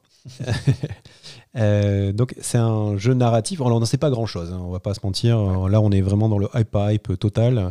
On a vu. Euh, là on est sur la jaquette là. là on, est, niveau jaquette. On est niveau jaquette qui bouge. Euh, genre on a vu l'intro, la cinématique d'intro. Non j'exagère à peine, mais en tout cas c'est une promesse que tient de plus en plus Microsoft d'offrir aussi des jeux à ambiance, des jeux peut-être un peu walkie sim. enfin en tout cas des, des, jeux qui ont plus de, qui se basent sur l'écriture, sur l'histoire, sur sur vivre quelque chose. Et donc là, pour l'instant, je dis, on n'en sait pas grand-chose. On a vu une très très belle direction artistique, quelque chose un peu comme si c'était euh, peint. On voit des personnages qui vivent des drames. Enfin, on sent que c'est vraiment, on est dans, dans, cette série de, de, jeux voilà, euh, émo, émouvants et qui, qui part du principe qu'ils savent raconter l'histoire et que c'est un jeu, voilà, c'est comme un bon bouquin, c'est un bon bouquin interactif. Et voilà. Donc moi, je suis hypé, mais plus pour voir s'ils vont tenir la promesse que d'acheter le jeu. Parce que, euh, encore une fois, on, commence à avoir de plus en plus de ce genre de jeu et de ce genre de propositions vidéoludiques. Mais voilà, je suis assez intrigué en tout cas pour, suivre ce jeu-là. Oui, je suis d'accord que c'est intéressant de le voir s'inscrire dans la ludothèque de, Microsoft, voir comment ça peut euh, prendre, euh, tout simplement. Après, oui, effectivement, moi je suis pas du tout hypé. Déjà, j'aime pas les jeux narratifs, donc c'est pas pour moi. Mais, euh, mais intéressant de, les voir euh, essayer d'aborder ça et de voir comment euh, c'est sanctionné par leur public. Est-ce que, est que ce public il est vraiment uniforme, il a vraiment une identité claire, ou est-ce qu'ils arrivent à s'ouvrir à, à, d'autres publics ou ouvrir leur public à d'autres styles? On va voir ça. Oui, oui, tout à fait. Il y avait, alors je ne me rappelle plus malheureusement du jeu avec les adolescentes. C'est pas Remember, Remember Me? Remember Me, exactement.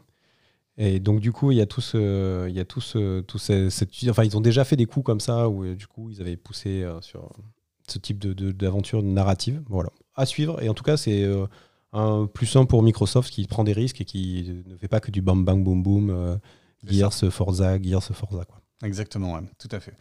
Le jeu suivant. Alors le jeu suivant, je vais l'introduire très vite et je vais te laisser en parler. c'est Grounded, et Grounded, c'est un jeu de survie euh, chez les. Euh, chez Chéri, j'ai rétréci les, les gosses ou euh, les mini-pousses.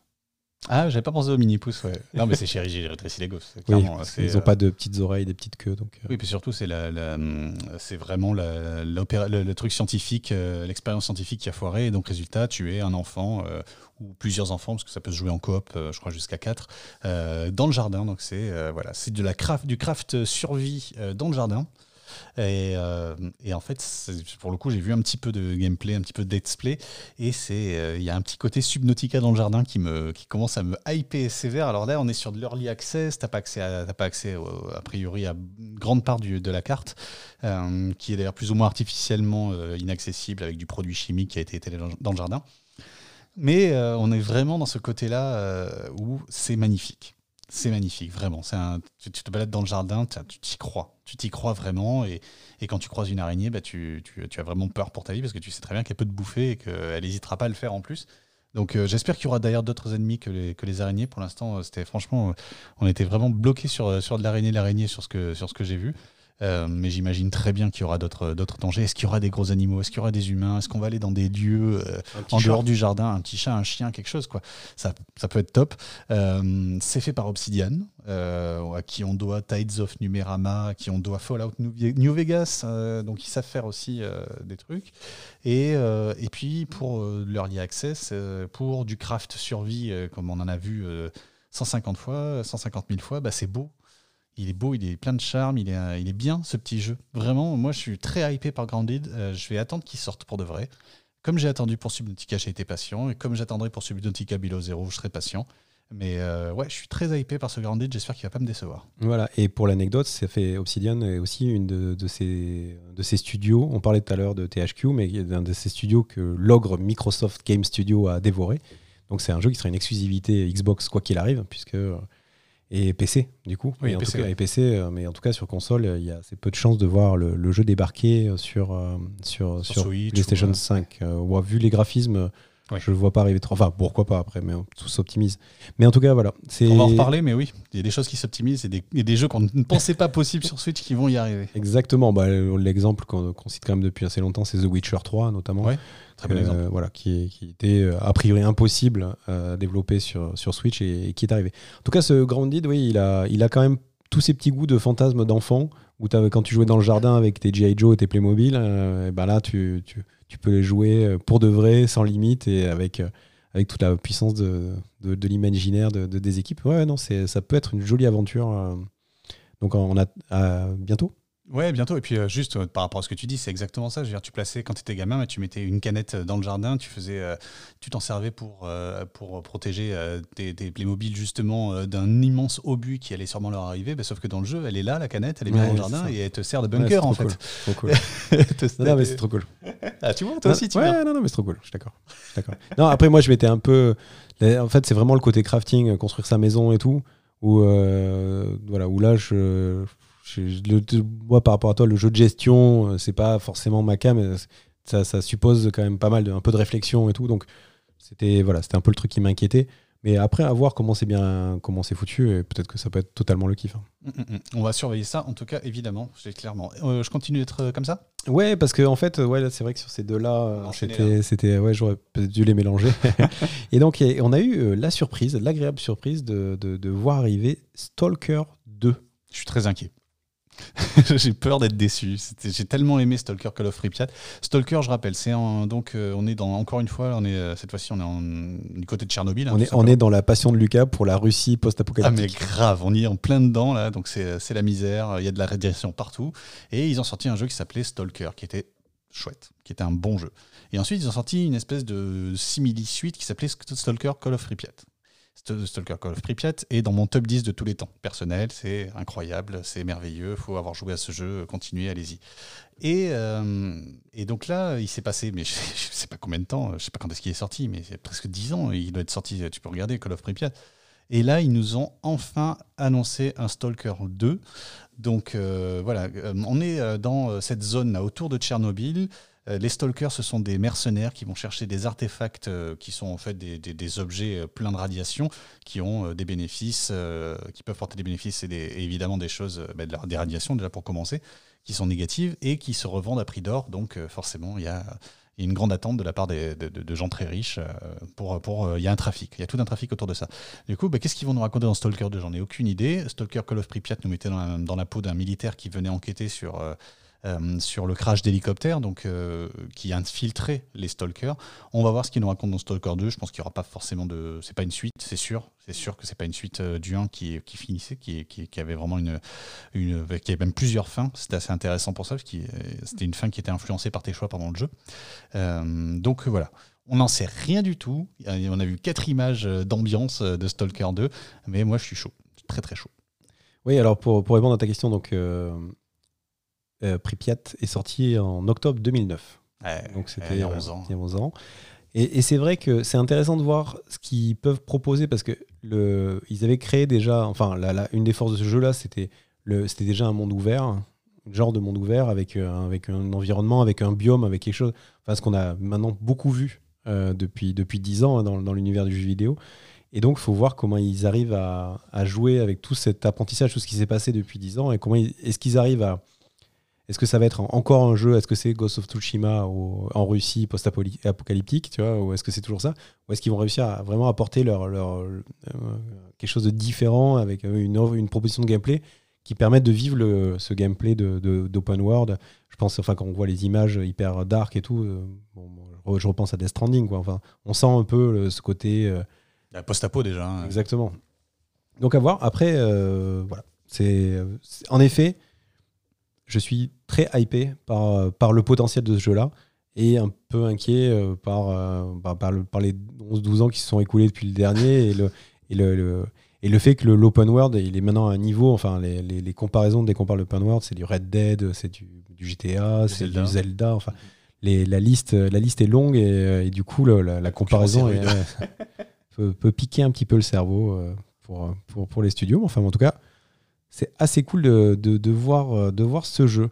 Euh, donc, allez, un petit dernier euh, sur cette série de, de- Ouais. de Microsoft, euh, juste pour le fun. Je vous invite tous, vraiment, à prendre 5 minutes à venir. Je le mettrai sur le site internet de, du, du- du Gamer podcast. Allez voir la vidéo de Exomecha. C'est. on parlait de, de, rêves, de fantasmes d'enfants quand on parlait de Grounded. je pense que les mecs qui ont fait Exomecha, c'est exactement ça. Ils se sont dit, moi, mon rêve, c'est de faire un, un jeu où je saute dans un robot géant et le robot géant il a une épée, un bouclier et je vais taper d'autres robots géants. Alors, on va pas se mentir, c'est exactement la promesse qu'ils font. et c'est la promesse- c'est exactement ce qu'ils font. Ouais. Après, quand tu vois le jeu tourner, euh, tu vois du Titanfall qui offrait déjà ce fait de sauter dans les mechas avec un, un truc un peu plus ingénieux. Et tu vois un peu du Battleground, tu sais, les, les- les jeux multi de Star Wars où il y avait déjà comme ça des véhicules. Mais là, ils le font en mode euh, Japanime, Bioman, euh, armure qui brille, euh, rouge et bleu, enfin un truc. Ils ont une- un design qu'on pourrait considérer de assez moche et générique, mais en même temps très Pacific Rim, quoi. Enfin, tu vois, très Oui. néon. Enfin, et ce jeu, je sais pas quoi en penser. Mais en effet, pour revenir sur mon introduction, c'est quand même du bon délire de, de, de gamin qui, qui arrive à rendre réel un, un de ses rêves. Et si jamais il est un peu fun et qu'il sort pas sur, euh, s'il sort sur d'autres supports, enfin, ou qu'il demande pas une super bécane, ça peut vraiment être un truc très marrant en, multi. Il a l'air de moins se prendre au sérieux que Titanfall, justement. Euh, il y a vraiment le côté un peu n'importe quoi, des gros, euh, des gros robots qui se tapent dessus à coups d'épée et que, évidemment, on a envie de tester, envie de tester ça. Avec ce côté assez intéressant aussi de t'es pas tout le temps dans le gros robot, parfois tu es au sol, tu es dans des véhicules, des, des hélicos. D'ailleurs, ils ménagent un peu le suspense alors qu'on attend que ça pendant la, pendant la, bande-annonce, tu vois, où tu, les- vois à pied en train de tirer dessus dans, dans, des, dans des véhicules. Et puis voilà, le méga euh, méca.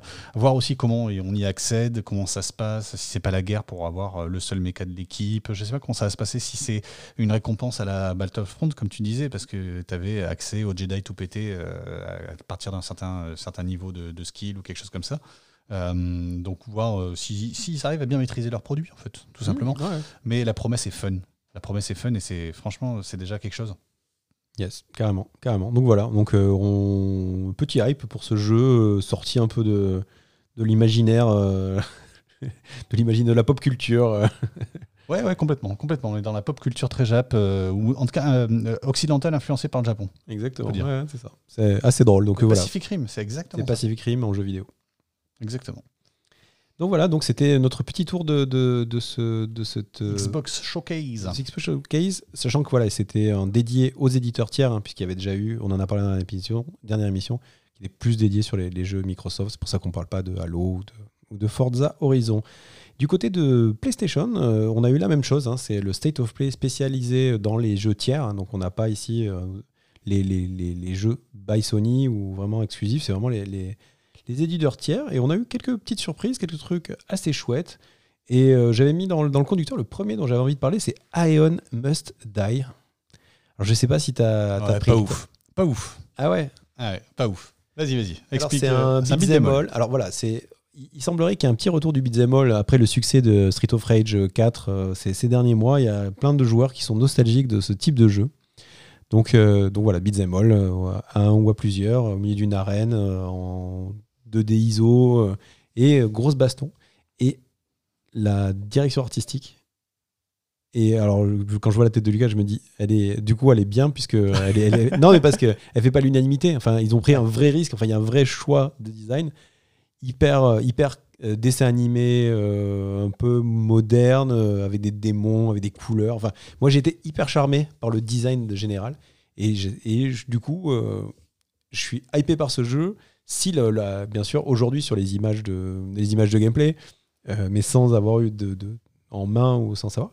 Mais voilà, je trouve que on arrive encore, et c'est ça qui m'enthousiasme, à trouver des, des designs ou des, des, des, des- pattes graphiques qui, qui, sortent du lot et qui me donnent envie de, de jouer. Après, euh, on le dit souvent, hein, ça fait bien sûr que le graphisme, on, s'en fout. Mais euh, c'est vrai que c'est plaisant. Moi, je pense souvent à Cuphead, par exemple, où le, finalement, euh, le, le design du jeu n'a rien à voir avec le, propos ouais. du gameplay. Ouais. Et pourtant, c'est hyper enthousiasmant. Et, euh, à la- et donc voilà, donc euh, voilà, très, assez chaud pour ce Ion Must Die. Je vous le mettrai aussi puisque je- sur le site, comme ça vous aurez la vidéo. Exactement, c'est à voir. Donc c'est difficile d'ailleurs de le décrire ce design. Tu dis là, c'est innovant. C'est vrai, il est intéressant avec donc euh, à base de néon euh, gothique, euh, façon tronc, un tronc gothique dark metal. mais ouais, je sais pas. Moi, je suis pas chaud sur les. Enfin, je pense que je suis pas chaud sur les sur les beats, beats en fait, tout simplement. et que c'est pour ça que celui-là me hype pas plus que plus que ça. J'ai toujours cette inquiétude de, m'ennuyer en jouant un beat personnellement. Mais c'est pas pas lui, c'est moi. Mhm. Donc deuxième jeu euh, qui n'est pas une nouveauté, mais qui est un, genre de reboot, puisque c'est la série des euh, Hitman. Ouais, qu'ils font passer en VR. Et bon, euh, alors ils disent la série, des, ils disent les jouer aux trois, aux trois Hitman, ça me fait marrer parce que Hitman, il y en a eu, il y en a eu tous. mais voilà, en tout cas, un, Hitman en VR, ok, let's go, let's go, essayons. ça peut être vraiment intéressant de, et, surtout bien plus immersif. j'ai toujours trouvé qu'il y avait un côté un peu trop mécanique dans les Hitman où tu vas euh, tenter de faire les trucs qui sont prévus vraiment par le jeu. J'ai le sentiment que si, qu'en VR, il y a peut-être moyen de beaucoup plus s'amuser, de faire de tenter des, trucs un peu plus fous. On va voir ce que ça donne, mais en tout cas, je voulais le souligner parce que c'est vraiment une série de jeux que j'avais aimé, euh, dont je me suis un petit peu éloigné ces dernières années parce que je trouvais que c'était la formule était un petit peu répétitive. Et, euh, et, du coup, ce côté VR peut, s'il c'est bien porté, si c'est pas juste, bah, regardez, maintenant vous pouvez voir de l'intérieur, eh ben, ça m'intéresse. Ça me, ça me rend très curieux, en fait. Ouais, non, mais je pense, et puis tu peux te faire des petites, petites trouilles et tout, enfin, de pas voir euh, le, le, garde ou machin. Enfin, je pense qu'il y, a vraiment en termes d'immersivité et d'expérience de jeu, ça peut être quand même quelque chose d'assez marquant. Donc, euh, à suivre. Ouais, tout à fait. Le jeu suivant, on en a déjà parlé, donc on va peut-être faire rapido. C'est mm. sur Crash Bandicoot 4. On a eu quelques images supplémentaires. Oui, c'est ça, quelques images, quelques infos. On sait qu'on va pouvoir jouer aussi le personnage féminin dans Crash Bandicoot, dont je ne sais pas le nom. Je vais l'appeler Amy, parce que je pense qu'elle s'appelle toute Amy. Ah oui, comme dans Sonic. Exactement. Euh, mais voilà, donc, et, des, donc du coup, ils nous ont remis une couche sur, sur ce Crash. Euh, franchement, je, il me hype pas en fait. ça y est, ouais. t'es passé à autre chose ouais. Non, je trouve que ils en font trop et ça fait peur en fait. Hmm. Ils te disent ouais on a mis des super euh, pour les complétistes il y a possibilité de faire de rejouer le jeu avec des milliards de filtres et tout tu dis mais les gars euh, il est tellement bien que vous aviez le temps de faire des trucs qui servaient à rien donc euh, moi je suis un peu inquiet et du coup ça m'a un peu découragé à voir quand il sortira mais voilà ça a fait un peu redescendre ma hype ça s'appelle Coco voilà comme ça vous le savez ouais. moi aussi, hein, je suis pas hypé, mais c'est à cause, je l'avais déjà dit, c'est à cause des, des remakes. J'ai joué au remake et ça m'a pas plu, alors que j'avais aimé à l'époque. Et donc, euh, bah, du coup, ça m'a pas donné envie du tout de, me lancer dans une nouvelle aventure avec Crash Bandicoot, malheureusement. Euh, un autre jeu qui a été annoncé, on retourne dans le néon, euh, c'est Anno Mutation, qui est donc une sorte d'univers cyberpunk, plutôt en vue de côté, mais pas que. Oui, c'est on est dans le, dans le jeu d'action, un peu le hack and slash, mais dans un univers cyberpunk. Ouais. Là aussi, hein, pareil, euh, personnellement, j'ai pas été extrêmement euh, emballé par les images que, j'ai vues, donc euh, je vais pas, pas en dire trop. j'ai l'impression que c'est là, hein, c'est une héroïne, on est bien d'accord, je confonds pas avec un autre jeu. On a l'impression qu'elle marche au-dessus du, du, sol, et on a l'impression qu'elle glisse, que c'est extrêmement mal fait à l'intégration. Je veux bien, c'est peut-être un peu onirique et machin, mais et ça marche pas en ce qui me concerne. Donc ouais, non, c'est pas un jeu qui m'a hypé du tout.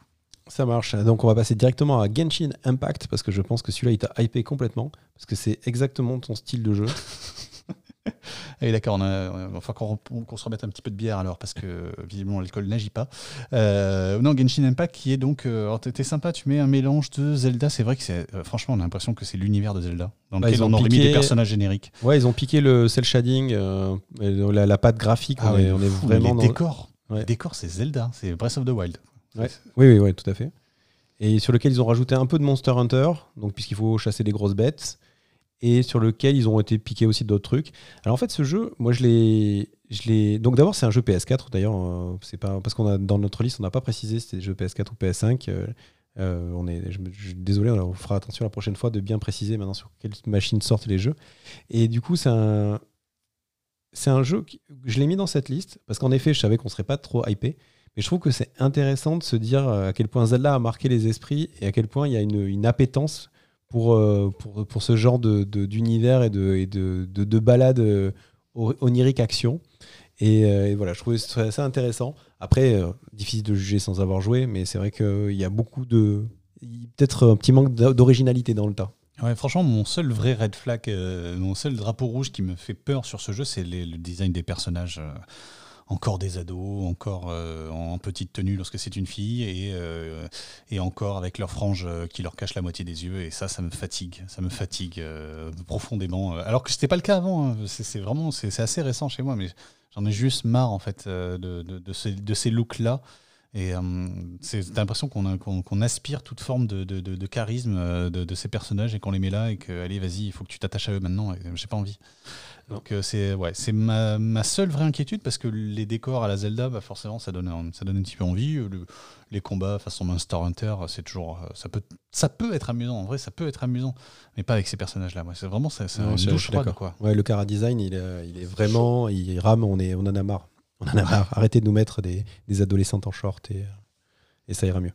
Une petite, euh, on se fait des, petits jeux en série là, des, indés en série. Ouais, alors euh, Braid euh, sort en version anniversary. Donc Braid, c'est un jeu qui est, qui est culte dans le sens où c'est un des tout premiers jeux dans, de la Xbox, de, la, de, de la, du, catalogue de jeux indépendants de Xbox, donc qui a vraiment marqué les esprits à l'époque. Euh, par un gameplay hyper original puisqu'il proposait de revenir dans le temps et donc il y avait, y avait tout un enjeu où on pouvait rembobiner et donc euh, refaire les niveaux et rejouer, comme ça avec ce, bouton rewind. Euh, c'est un jeu qui, a marqué parce que c'est vraiment le début de ces créateurs uniques, enfin tout seuls, derrière leur écran, qui, vont apporter leur, idée créative jusqu'au bout et qui vont l'amener aux joueurs et qui, vont, avoir comme ça un très très gros succès critique. Donc pour, pour l'info, hein, l'auteur dont je parle, c'est Jonathan Blow, euh, qu'on connaît mieux ces derniers temps, puisqu'il a sorti un, jeu de puzzle qui nous a tous rendus fous, qui s'appelle The Witness. Et euh, donc voilà, donc, euh, il sort en version améliorée, donc les graphismes sont améliorés, c'est surtout ça, le gameplay, enfin, c'est un gros coup de peinture sur ce jeu-là, mais si ça peut permettre à des jeunes joueurs qui l'auraient raté il y a 10 ans euh, puis c'était 2008 hein, quand même, donc euh, il y a 12 ans. Donc ça peut remettre aussi un petit peu le, ce jeu-là. Hein. Ça, en tout cas, ça fait plaisir, il y a un petit plaisir nostalgique. Est-ce que je rachèterai le jeu 12 ans après? Probablement pas. Mais en tout cas, euh, regardez un peu le, jeu original. Peut-être aller jouer au jeu original d'ailleurs. oui, pourquoi pas. Mais en tout cas, c'était vraiment un jeu qui était excellent. La narration était très intéressante aussi. Et notamment, bah, sur, la, sur la fin, tu te, tu te, comprenais un peu mieux comment ça, tout ça avait été avait été agencé, ça le rendrait encore plus profond, encore plus intéressant. puis Jonathan Blow, comme tu dis, c'est quand même un personnage euh, très inquiétant. Et euh, je recommande euh, au passage Indie Game de Movie, qui est donc un magnifique documentaire sur des créateurs de jeux vidéo dont il fait partie. C'est un protagoniste assez discret du, documentaire parce que c'est juste des interviews face caméra. voilà, ça reste, c'est pas le personnage principal, mais il est assez fascinant et, et on est très heureux de le voir créer, faire des jeux vidéo parce que probablement sinon il aurait massacré des gens il fait un peu peur. Le monsieur voilà pour Braid Anniversary. C'est l'occasion de reparler de Braid, un jeu sorti en 2008 et qui faisait partie, ouais, comme tu dis, de, cette, de ce grand essor, de, de ces précurseurs du nouvel âge d'or euh, du jeu vidéo indé qu'on a connu et qu'on connaît encore aujourd'hui. On est encore dedans. Clairement, clairement. Un autre euh, précurseur des, jeux euh, indés de cette nouvelle génération, c'était Spelunky. Et tu as passé, mon Dieu, des, des heures et des heures. En tout cas, il m'aura fallu 1000 parties pour arriver à le finir une fois. 1000. 1000. Euh, donc après, on peut Il y a un 2 qui sort, hein, je précise que c'est pour ça qu'on en parle. On peut, on peut mourir vite hein, aussi. donc qu'est-ce que c'est Spelunky? C'est un, un, jeu de plateforme. Euh, alors là, pour le coup, ultra punitif et ultra euh, roguelike. pur roguelike. Après, on va pas se mentir, y a, quand tu arrives, à, arrives à débloquer des passages secrets pour arriver au monde euh, suivant, donc tu n'es pas obligé de les refaire tous dans l'ordre. Mais si tu veux finir, il vaut quand même mieux les faire dans l'ordre parce que tu, tu, tu vas collecter des items sur la route qui vont te permettre d'arriver un peu mieux stuffé à la fin. Et donc c'est un jeu comme ça où il faut descendre, donc euh, descendre dans les, dans, les, dans les grottes. Et il y a plusieurs biomes, hein. tu vas avoir euh, la grotte, la forêt, euh, la neige, enfin voilà, les classiques, les, enfers. Enfin. Et du coup, donc ce jeu était sorti là, pareil, il y a une, grosse dizaine d'années. Et qui a une très très grosse communauté qui est encore des Twitchers, il y a encore des, il y a encore des gens qui font des speedruns, il y a, enfin il y a vraiment, il y a tout un, vraiment une communauté dingue autour de ce jeu. Et euh, parce que y a, le, génie euh, de, de, Derek Hugh qui a fait ce jeu, c'est il a mis en place des règles de gameplay qui font que même lui découvre des trucs aujourd'hui en fait. Il y a même des, choses que la communauté arrive à faire avec le jeu qui n'avaient pas été euh, imaginées. Et après, il y a des, défis complètement débiles. par exemple, battre le jeu avec une aubergine. Parce qu'en fait, l'aubergine, si tu la poses pas par terre délicatement, elle se casse. Et donc, il y a des joueurs aujourd'hui qui travaillent avec le jeu, avec cette aubergine, la pose, ils vont faire leur truc et, battre les boss finaux avec ça, c'est zinzin.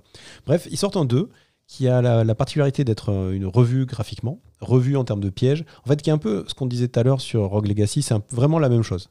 C'est le même jeu, enfin, c'est le même jeu avec tous les trucs que le créateur rêve de rajouter une fois que sa création lui a échappé et avec les moyens, parce que le Spelunky c'était un gros succès, et donc avec tous les moyens qui vont avec. Donc, donc voilà, donc, je vous mettrai aussi les, vidéos parce que c'est un, jeu un peu spécial. donc moi je suis très hypé par ce Spelunky, Spelunky 2. Mais encore une fois, j'aimerais bien l'avoir euh, plutôt sur ma Switch pour pouvoir jouer hmm. aussi, euh, pas que devant mon canapé. Même si c'est le genre de jeu, euh, si tu les, le grand écran peut être aussi salutaire. Ah oui, pour bien voir les, les pièges, les ennemis. Exactement. pas l'oublier. Mais ok, ouais, Boss Spelling King 2, moi non, euh, j'ai pas, pas accroché le 1, j'avais essayé un petit peu, mais par contre, je vais être curieux de t'observer, euh, voir euh, quel effet ça va te faire de voir le, 2, mais je suis, j'ai aucun doute sur le fait que tu vas quand même t'y essayer. on continue en vitesse, on avait pensé à Auto Chess qui, qui ressort, qui sort en tout cas, qui est ce, jeu d'affrontement, de duel où tu places tes, tu places tes, hum, tes, troupes sur un échiquier, la personne en face fait de même, et ensuite c'est automatiquement résolu. Tape dessus et ça s'envoie des, des, des, des, fions dans la gueule. Donc pourquoi pas, c'est un précurseur, comme tu me le disais en préparant l'émission. Et donc c'est bien qu'ils reviennent, euh, reviennent essayer de s'imposer. Exactement, oui. c'est un, un, style de jeu qui a connu un gros succès. Il y a énormément de free-to-play du coup qui sont bâtis là-dessus. Il y a vraiment beaucoup de jeux qui sont... Et donc du coup on a même créé une catégorie, on les appelle les auto-chess. Et c'est vrai que le jeu était resté très confidentiel à un public assez averti et assez expert. Donc le voilà qui débarque sur, sur les, les consoles de Sony. Donc peut-être qu'il va s'ouvrir justement, il va, il va essayer de redorer son blason et de redevenir la référence dans le milieu. On verra ce que ça donne. Euh, pas de hype particulière pour moi, j'ai pas trop le temps d'investir trop de temps dans ce genre de là. C'est vraiment pas, c'est vraiment pas un jeu euh, pour les, pour, pour les, gens qui écoutent Gamer Weekly à la base. Ouais, je note qu'ils ont un jeu que j'avais testé dans Gamer Weekly qui est annoncé euh, donc euh, dans ce State of Play à nouveau. C'est The Pedestrian qui était donc sorti sur Steam en l'occurrence et euh, qui est un jeu puzzle game dans lequel on incarne un petit bonhomme dans des panneaux de signalisation. C'est très puzzle, c'est très sympa, ça se joue qu'une fois. Il n'y a pas de, vraiment de rejouabilité. Je crois que je l'avais fini en en 6 heures, il me semble, et j'avais passé des très bons moments. C'est un, jeu que j'ai fini en 6 heures, mais que j'ai fait en 3 soirées, parce que tu te prends bien la tête quand même et euh, qu'une fois que tu as résolu une énigme, bah, tu es bien après, tu es bien calmé. Euh, mais vraiment super ambiance, musique euh, top, vraiment ambiance new-yorkaise, vraiment sympa. Donc, très jazzy. Très jazzy, ouais, exactement. Le jazz new-yorkais à mort. Donc bah, c'est bien, c'est l'occasion d'en reparler. je l'avais beaucoup aimé, je vous le recommande à nouveau. Pour pas cher, c'est très bien. Ouais, ouais, non, un jeu appuyé avec une DA aussi très très particulière et une super idée de gameplay. Enfin voilà, on voit Là encore, un jeu qu'on recommande sur console, mais si vous voulez pas attendre, il est dispo sur PC tout de suite. C'est vrai. Un autre jeu moi, que je regarde avec attention et euh, que je suis, euh, voilà, que je suis assez content de voir arriver sur console parce que c'est le genre de jeu qui en a besoin, c'est Temtem. Temtem, c'est quoi? Ça adore déjà, c'est un MMORPG, on en, un mot qu'on ne, prononce plus, moins, souvent. Donc un jeu massivement en ligne où le, but c'est de, de, se réunir avec ses potes et d'aller explorer ce monde. Et en fait, c'est un MMORPG Pokémon puisque le but, en fait, c'est de partir à la chasse à des petites bêtes pour les, les élever et aller dans des arènes combattre. En fait, ce que disent les créateurs de Temtem, c'est qu'ils ont exactement fait le Pokémon qu'ils auraient aimé voir euh, arriver chez Nintendo, qui, comme on le disait quand j'avais testé euh, le, dernier épée bouclier, euh, quand même euh, reste assez euh, dans sa sauce et dans son système et il, va, il pousse pas trop les, murs pour rester confortable. Après, les chiffres de vente leur donnent certainement raison.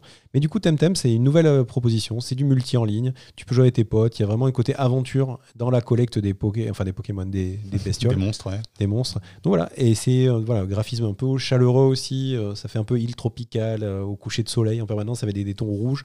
Donc c'est très joli et agréable et ça te donne envie d'explorer cet univers. Donc à voir, euh, arriver sur, sur PlayStation, ça peut être aussi très sympa au fond de, fond de son canapé et puis avec ses potes euh, qui sont connectés au PS Plus. Ouais, bah pareil, j'espère que ça va mettre un bon coup de pied dans la fourmilière de Pokémon qui, euh, on l'avait dit, reste sur ses acquis, sur ses, son petit confort et que bah, ça, moi ça m'intéresse plus, malheureusement. Ouais, c'est ça, ça, il faut renouveler l'expérience. quoi. Les derniers jeux de, de cette série, est-ce que tu as regardé ce qui était Wood Outlaw, Outlaws and Legends. Alors oui, j'ai regardé euh, ce que c'était, mais c'était quand même une bande-annonce avec assez peu d'images de gameplay. Euh, mais en gros, euh, c'est du, Left 4 Dead plus Left 4 Dead plus non c'est ça Left 4 Dead plus Left 4 Dead avec, avec, plusieurs équipes qui ont poursuivent un même objectif mais avec des ennemis en commun euh, voilà c'est ça que j'ai compris en gros alors Left 4 Dead sauf que c'est pas avec un univers de zombies on est plutôt dans du médiéval fantastique après voilà j'ai pas été hypé particulièrement mais ça manquait d'image aussi Ouais, donc ce qui, moi, ce que, en effet, on a vu que très peu d'images. Oui, c'est un jeu PS5, on a vu peu d'images. Mais ce qui est intéressant, c'est en effet, il y a une petite tendance là dans, dans l'univers du, du, jeu vidéo qui est, qui est, que je trouve assez cool. C'est joueur versus joueur versus environnement. Donc en fait, il y a là dans le cas, c'est un peu une réinvention de Robin des Bois, puisque c'est pour ça Hood, la capuche, Robin des Bois. Et le but, c'est que tu dois attaquer des châteaux, euh, et tu dois dérober le trésor. Mais en fait, c'est tu as une, escouade de 4 gars dans ton équipe avec des personnages complémentaires, des pouvoirs complémentaires. Enfin, je vous refais faire l'histoire euh, des, jeux à 4. Et sauf que vous êtes pas le, vous y a une autre équipe qui part à l'assaut du même château en même moment. Donc en fait, quasiment, si on schématise, tu pourrais être l'équipe 2, euh, t'asseoir au bord de la fenêtre ou à la sortie et attendre que les mecs fassent tout le boulot et leur piquer le coffre à la fin et gagner la partie et parce qu'ils ont promis que les coffres seraient lourds à porter, que les ennemis seraient intelligents. Donc tu peux même euh, envoyer, euh, faire du bruit pour envoyer euh, du coup les gardes sur l'adversaire. Donc il y, a un petit truc de assez fun. pareil, ils ont, ils ont promis des armes très létales, donc avec des voilà avec des, time to kill courts, donc pas avec des sacs à PV partout. Donc, donc pour pousser l'infiltration et que justement quand tu vas, si tu vois tes concurrents, que tu envoies un caillou, que tu leur envoies les gardes, bah, la partie elle est quasiment cuite. Enfin, il y a, pas mal de petites promesses qui, euh, qui peuvent être assez chouettes. Euh, faut voir après la réalisation, le gameplay. Et puis toujours ces jeux, ils, tiennent aussi sur le fait qu'ils arrivent à réunir des communautés. Donc, euh, faudra voir la communauté aussi. Voilà. Après, bon, deux équipes de quatre joueurs, c'est pas non plus euh, le, bout du monde. Mais voilà, j'avoue, c'est un petit hype pour ce jeu. Si, si en effet toutes les promesses qu'ils ont faites, ils les tiennent. C'est-à-dire un jeu violent, rapide, efficace, avec des, décisions de jeu assez quand même assez, assez euh, condensées et un peu musclées. Ça peut être une chouette aventure. Et ben voilà pour euh, le State of Play, voilà pour PlayStation. Allez, on passe au troisième grand concurrent, euh, ce cher Nintendo. Oui, alors là c'était l'Indie World, donc là on est, j'en parlais tout à l'heure, c'est vraiment les jeux indépendants, donc les, les, petits studios, ceux dont je raffole. ma petite passion dans la vie, les jeux indés. Et donc Nintendo nous a lâché une petite vidéo de 15-16 minutes, ça a été assez dense. Il y a pas mal de trucs. On va, on va en parler pas vite, parce que si je vous fais la promesse d'en parler vite, ça va pas marcher, mais on, va essayer de ne pas y passer trois heures.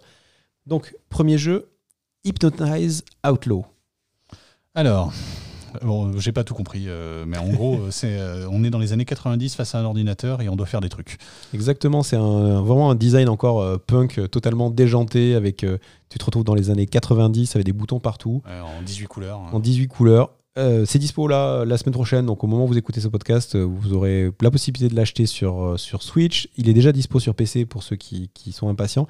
Et j'aurais presque envie de dire, peut-être que c'est plus intéressant d'y jouer sur PC parce qu'une partie du gameplay a l'air d'être de, déplacer une souris sur un faux écran d'ordinateur. Je me demande si une vraie souris ne sera pas plus pratique que l'écran tactile ou, ou, la, ou la manette.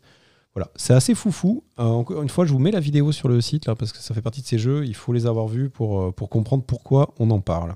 Exactement. Et pendant que tu fais ça, euh, je vais parler du du prochain jeu, euh, pas du prochain, le suivant, parce que le prochain, j'ai pas assez de choses à dire. C'est Spiritfarer, et celui-là, il m'a bien euh, hypé. Euh, Spiritfarer, qui est donc, toi tu as mis gestion exploration, c'est ça. Hein. on est sur une espèce de bateau. On est une jeune femme qui va aller chercher des esprits les, et les ramener, et, apparemment d'interagir plus ou moins avec eux. Et c'est hyper mignon, hyper joli, hyper onirique. Et il y a ce petit côté gestion. On doit améliorer son bateau, le faire grandir. grande aventure aussi avec, avec les esprits avec ce côté un peu japonisant sur les bords. Euh, vraiment, il m'a intéressé à plein de niveaux, en fait, ce Spiritfarer, qui est sorti, a priori, là, il est dispo. Et, euh, moi, je suis assez hypé euh, par, ce, par ce jeu qui mélange donc une espèce d'aventure onirique, comme on a pu en connaître beaucoup, avec des gris et compagnie, ou les Oni, tout ça euh, Ori, euh, et à la fois un petit côté un petit peu gestion. On va créer son, on va, améliorer son, bateau. Euh, voilà. Donc moi, c'est ces deux trucs qui, qui, font ting ting dans ma tête. Elle est accompagnée par un espèce de, petit chat renard. Euh, je crois que c'est un chat. Hein, J'ai pas bien regardé, mais donc c'est extrêmement mignon, extrêmement marketé, je pense, pour un public pas trop gamer. C'est peut-être la seule inquiétude que j'aurais. Mais euh, ça tombe bien en ce moment, je suis pas trop gamer, donc euh, je vais peut-être euh, peut me lancer dans Spirit Farer. On en reparlera dans, les, dans le next. Mais voilà pour, ce petit jeu présenté en indie game. Ouais, bien hypé.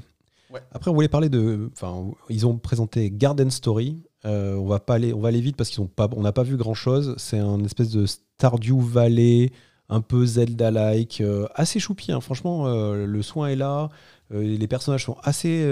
du coup, on parlait de, design générique là pour le coup. Il y a, un vrai petit style particulier. je, bon là, on a, c'est pas encore dispo, on sait pas trop quand ça va arriver. Bref, il y a pas mal d'inconnus, mais c'est encore un jeu qu'on va surveiller. Euh, petite hype pour ce, jeu d'aventure en, à la Pokémon, hein, puisque c'est ce qu'on disait tout à l'heure, mais vraiment dans ce design-là, euh, avec un peu de craft. Enfin, moi, c'est le genre de jeu aussi un peu bonbon là, que, je peux avoir envie de, jouer des fois quand j'ai quelques soirées devant moi. Alors le prochain, ce n'est pas un bonbon du tout. Je vous en ai parlé tout à l'heure, sans le dire, en fait, des jeux qui n'étaient pas prévus pour arriver sur Switch euh, et qui euh, n'étaient pas censés pouvoir arriver sur Switch. C'est Subnautica. Et en fait, Subnautica est annoncé début, euh, début 2021 sur, sur Switch. Et, là, je suis hyper excité à l'idée qu'il arrive sur, sur Switch parce qu'il il mérite. Euh, il mérite bien, en fait, Subnautica, d'être joué par tout le monde. Il, se joue, à mon avis, très très bien euh, sur la Switch et même en mode portable. On doit être une espèce d'immersion, espèce de, qui deviendra une espèce de hublot dans le, dans le monde dans lequel on se plonge. C'est un jeu de craft, survie. J'en parlais avec Grandi de craft, survie, mais là, c'est sous l'eau. Euh, sur une planète entièrement remplie d'eau. Et il y aurait Subnautica Below Zero aussi, donc l'extension qui se passe sur une planète glacée. Euh, gelé, euh, voilà, avec de l'eau et, euh, et des, des, zones en dehors de l'eau. qui est toujours en early access et je suis assez content d'apprendre qu'il est prévu sur Switch cette version-là aussi parce que ça veut dire que peut-être on va enfin sortir de l'early access et donc j'ai enfin peut-être pouvoir y jouer. Et quand tu vois le, les images, alors moi c'est un jeu Subnautica, tout le monde vous dira qu'il faut y jouer. Enfin il y a, y, y a, une unanimité. Quand tu le vois, il est hostile. Il est, hostile quand tu le vois. Franchement, quand tu vois les images et tout, t'as pas envie d'y aller. Tu dis qu'est-ce que je vais faire là sous l'eau, machin. Mais tous les gens qui ont joué te conseillent d'y aller, donc je vois pas pourquoi moi je l'ai pas fait. Mais peut-être parce qu'il y avait une question de support. Ah Par contre, quand tu vois les graphismes de la, de la bande-annonce, est-ce que ça fait pas un peu pleurer euh, l'œil? Parce que c'était assez moche pour pas enfin moi j'ai trouvé ça assez moche mais je me rends pas compte parce que le, jeu est-ce que le jeu initial il est quand même pas récent? Parce que le, jeu initial il est quand même déjà dans ce il est aussi approximatif enfin pas ouf je suis d'accord que c'est pas ouf après euh, je, je, sais pas je pense que c'est un jeu qui qui repose sur ce qu'il te propose d'univers. Euh, il y a un effet waouh en permanence sur les choses que tu. Et c'est vrai qu'elles m'ont paru majestueuses, ces choses-là. Est-ce que ça sera amoindri euh, par des graphismes un peu pauvres, euh, on peut le dire, un peu en dessous? Je ne sais pas. J'arrive pas à m'en rendre compte. mais je sais que moi, l'expérience que j'ai, voilà, qui est vraiment, vraiment, vraiment incroyable et vraiment unique, j'ai vu qu'avec Subnautica, je pense que je peux la vivre euh, sur, sur Switch avec des graphismes moins bons parce que ça venait pas des graphismes, cette expérience-là. Cette expérience-là, elle venait de, de, cet isolement, de, ce, de, de cette impression d'immensité, euh, de se sentir tout petit. Je suis sûr qu'on va se sentir encore plus petit lorsqu'on est sur, sur l'écran de la Switch. Eh ben, écoute, euh, je ferai le test. Effectivement. Je compte sur toi, et puis sinon, je tenterai le Bilo Zero, je pense. Ouais, pour comparer. Autre surprise, jeu un peu étrange, c'est Takeshi et and Hiroshi. Alors là, c'est un jeu concept euh, qui doit sortir sur Switch, mais aussi sur Apple Arcade. Hein. donc euh, on imagine que le gameplay va être euh, assez, du coup, assez simple, puisque le, ça peut jouer sur mobile. Ça peut, se, ça peut jouer sur mobile. Alors l'idée, c'est vous jouez le rôle d'un grand frère dont le petit frère est hospitalisé, et pour l'occuper, vous créez un jeu. Et du coup, vous devez régler les ennemis et le, un peu l'environnement du jeu pour que trouver le point d'équilibre entre la frustration euh, de, de, perdre et le plaisir de jeu, parce que si c'est trop facile, il n'y a pas de plaisir. Ça a l'air euh, assez mignon. Euh, moi, j'avoue, ça m'a pas trop hypé parce que les, délires d'hôpitaux et d'enfants malades, c'est pas trop trop ma cam. Mais ça a l'air, si c'est bien écrit, il y a, peut-être un, truc choupi dedans. Ouais, bah, je, suis, je suis assez d'accord. moi non plus, pas trop ma cam. il y a juste le côté euh, curseur de, création de jeux qui, euh, sur l'idée en tout cas, me plaît bien, mais, mais effectivement, ça fait partie des jeux où y a, y a t'as pas envie d'y aller en fait. T'as pas envie d'y aller malheureusement. Ça, a l'air triste d'avance. C'est ça, t'as pas, envie de, pas envie de pleurer quoi. Donc euh, c'est con parce qu'il est, il est mignon, il est ah beau, il, a, il est charmant et et on va le surveiller, on va le garder dans un coin de la tête. Sûr. Mais euh, effectivement, pour l'instant, on n'est pas sur la hype. Euh, pareil sur le, sur le jeu suivant, pourtant, qui aussi a beaucoup de charme, euh, qui est très beau. C'est Raji, c'est un jeu indien, pour le coup, puisque vraiment, on est dans le, dans le dépaysement le plus total. On va jouer une héroïne dans un espèce de ouais, d'action-aventure. Ouais, c'est action-aventure, tout à fait. Mais ce qui est fou, c'est ça, c'est que ça, ça prend le folklore indien et baliné Ouais. Et donc, c'est des choses qu'on a assez peu vues dans C'est les jeux bien vidéo. qu'on l'ait aussi peu vu. En fait, tu te rends compte en voyant les images qu'en fait, on est très très loin de ça dans les jeux vidéo et qu'il fallait un studio de là-bas ou euh, une créatrice de là-bas pour que, euh, pour que ça se fasse. Et tant mieux, tant mieux. Ouais, c'est ça. Moi, comme toi, je pense qu'on voit les, les images, le jeu est pas ouf. Il est, le jeu est pas ouf. Mais on se dit, il y a un tel potentiel dans cet environnement que, ouais, allons-y, achetons-le et qu'ils en fassent un deuxième et, et soutenons-les dans, dans cette expérience. Soutenons l'Inde pour qu'elle développe plus de jeux vidéo parce qu'ils ils ont un imaginaire, ils ont une culture, ils ont Ouais. tellement de, de tout ce qu'il faut pour nous, pour nous, faire, nous faire voyager. Et puis, c'est vrai que nous, occidentaux, on adore les jeux japonais parce que si ça nous fait balader, même si on en a marre des, des jupes courtes. Euh, mais voilà, on est, on est, je pense qu'il y a une vraie appétence pour découvrir des nouveaux, euh, nouveaux univers comme ça. Et donc Raji pourrait être euh, cette expérience-là. Oui, puisqu'on a eu les, les jeux nordiques, on a eu plein de jeux, voilà, de, de plein de cultures différentes. Qui, bah, pourquoi pas l'Inde? C'est fou qu'on n'y ait pas pensé. C'est fou. C'est fou que ça soit pas déjà là. Ouais. Un Bear autre- and Breakfast. Ouais, Bear and Breakfast. Ah, ça, c'est intéressant. Ça, c'est zinzin aussi. Ça, voilà, moi, c'est vraiment ce que j'aime dans les, dans les, dans ces jeux indépendants, c'est que les mecs partent sur des pitchs qui sont complètement barrés. Donc, euh, Bear and Breakfast, c'est vous êtes un ours et vous gérez un camping dans une forêt. Donc, il y, a- y y un côté, c'est un jeu de gestion. hein, où vous êtes un ours. Donc, le fait d'être un ours, c'est aussi un enjeu parce que c'est pas sûr que les clients aient envie de venir dans un endroit tenu par un ours. Il y a aussi un peu des bêtes bizarres dans la forêt. Euh, on n'aurait pas vu grand chose. On a vu Non. un peu de setup. On, On, a voit vu le côté des... gestion, décoration. Oui, c'est ça. C'est euh, c'est un thème hospital euh, de, de camping. Euh, Enfin, on voit, ça fait penser un peu à ça, aux Sims. Il y a un truc, euh, ou même voilà, les jeux de gestion auxquels tu joues, où tu vas poser ton lit dans la maison. Enfin, vraiment. Ouais. Voilà. Je pense que hyper hypé sur le côté zinzin. après avoir, vu que c'est pas trop mon style de jeu. Ouais, alors que moi, ça m'amuse euh, déjà euh, par avance euh, ce côté un petit peu gestion écono, éco- économique et à la fois barré parce que tu joues un ours qui est donc à une, voilà, une maison d'hôte et qui va aussi faire un peu des explorations dans la forêt. Voilà, à voir, mais effectivement, on est sur des, sur des bases qui m'intéressent. Je vous mets aussi la vidéo. ben voilà, très bien. Euh, voilà, je pense qu'on a fait à peu près le tour. Est-ce qu'il y avait d'autres jeux dont tu voulais parler de cette indie game euh, ouais, il y a trois jeux rapides. Euh, Il y a Inmost euh, qui sort ce, ce vendredi, donc là, dans les jours quand vous écouterez, il sera dispo, qui est un Metroidvania, pixel art, noir et blanc, exigeant, qui était déjà dispo sur Apple Arcade, mais là qui arrive vraiment sur console, qui a l'air ultra chouette. Je, je- spoiler alert, c'est peut-être un des jeux dont je, un des prochains jeux que je jouerai. Il y a aussi Grindstone, dont je vous ai fait un test euh, dans l'épisode euh, 12 sur l'Apple Arcade, qui est un, un jeu de. euh, Ah oui, match 3. de euh, match 3 que j'ai trouvé génialissime et donc euh, que, du coup pourrait jouer en dehors de- d'un abonnement Apple Arcade. match Et- 3, c'est Candy Crush. Ouais, c'est ouais, exactement. Mais là, c'est vraiment bien. et, euh, et après, petite annonce, euh, ils vont sortir une, un patch gratuit sur euh, Untitled Goose Game où on pourra jouer à deux oies.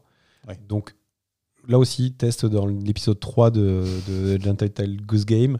C'est un jeu zinzin, barré, un peu poétique, avec de la super musique. Enfin, franchement, une belle expérience. Et je pense que c'est vraiment l'occasion de reparler du jeu, plus que le, mode est anecdotique à mon avis. Mais voilà, un truc qui peut être assez marrant et qui a clôturé, euh, du coup, avec humour, euh, ce, Indie World. Voilà, et pour ceux qui n'auraient pas suivi, c'était le fameux jeu où on incarnait une oie qui devait mettre le bazar partout où elle passait et torturer un petit peu les gens. euh.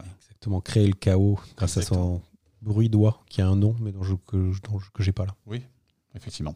et ben voilà pour le Hype Hype. Donc on va faire une petite mage.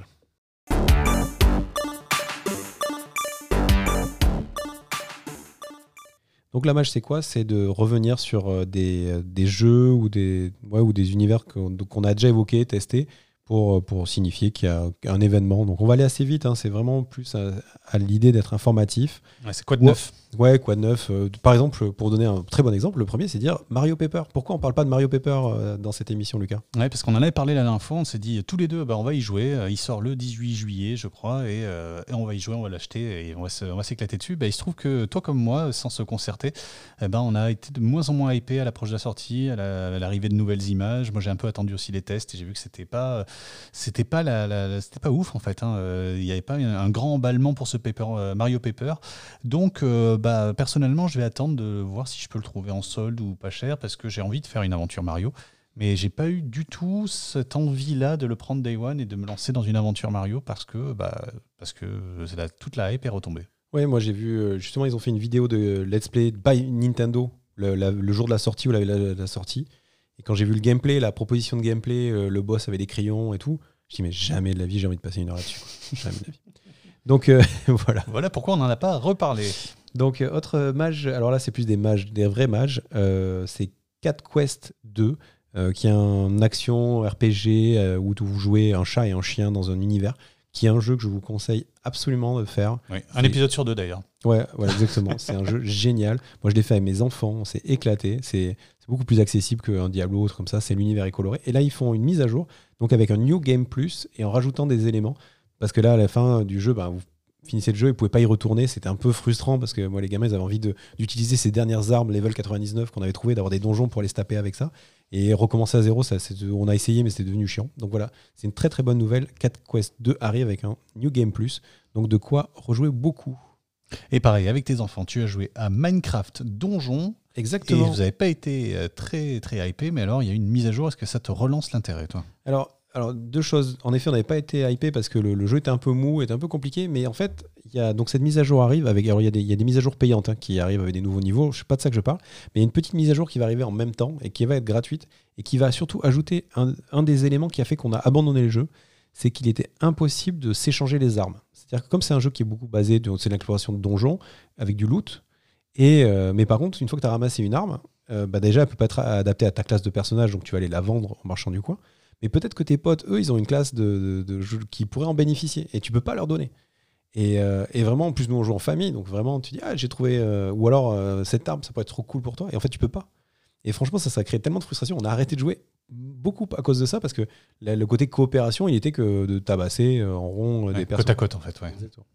Et donc voilà, et donc ils, a- ils ont rajouté dans le village un personnage qui va pouvoir faire les échanges entre les arbres dans les, dans les persos. Et je trouve que c'est une excellente idée. Et ça, je pense que chez moi, ça va relancer euh, ce petit, euh, ce petit euh, Minecraft Dungeon. L'intérêt pour ce Minecraft Dungeon. Oh, c'est dommage qu'il faille passer quand même obligatoirement par le village pour échanger les, les armes. Mais ça amène déjà, oui, mais comme tu vas looter, enfin tu cumules, de toute façon, il n'y a pas de coffre, il n'y a pas de limite, donc tu peux arriver avec tout ton truc. D'accord. Oui, c'est dommage, mais ça, ça complexifierait et puis ça couperait le rythme parce que c'est vraiment du fast action. Donc, D'accord. mais c'est déjà ça.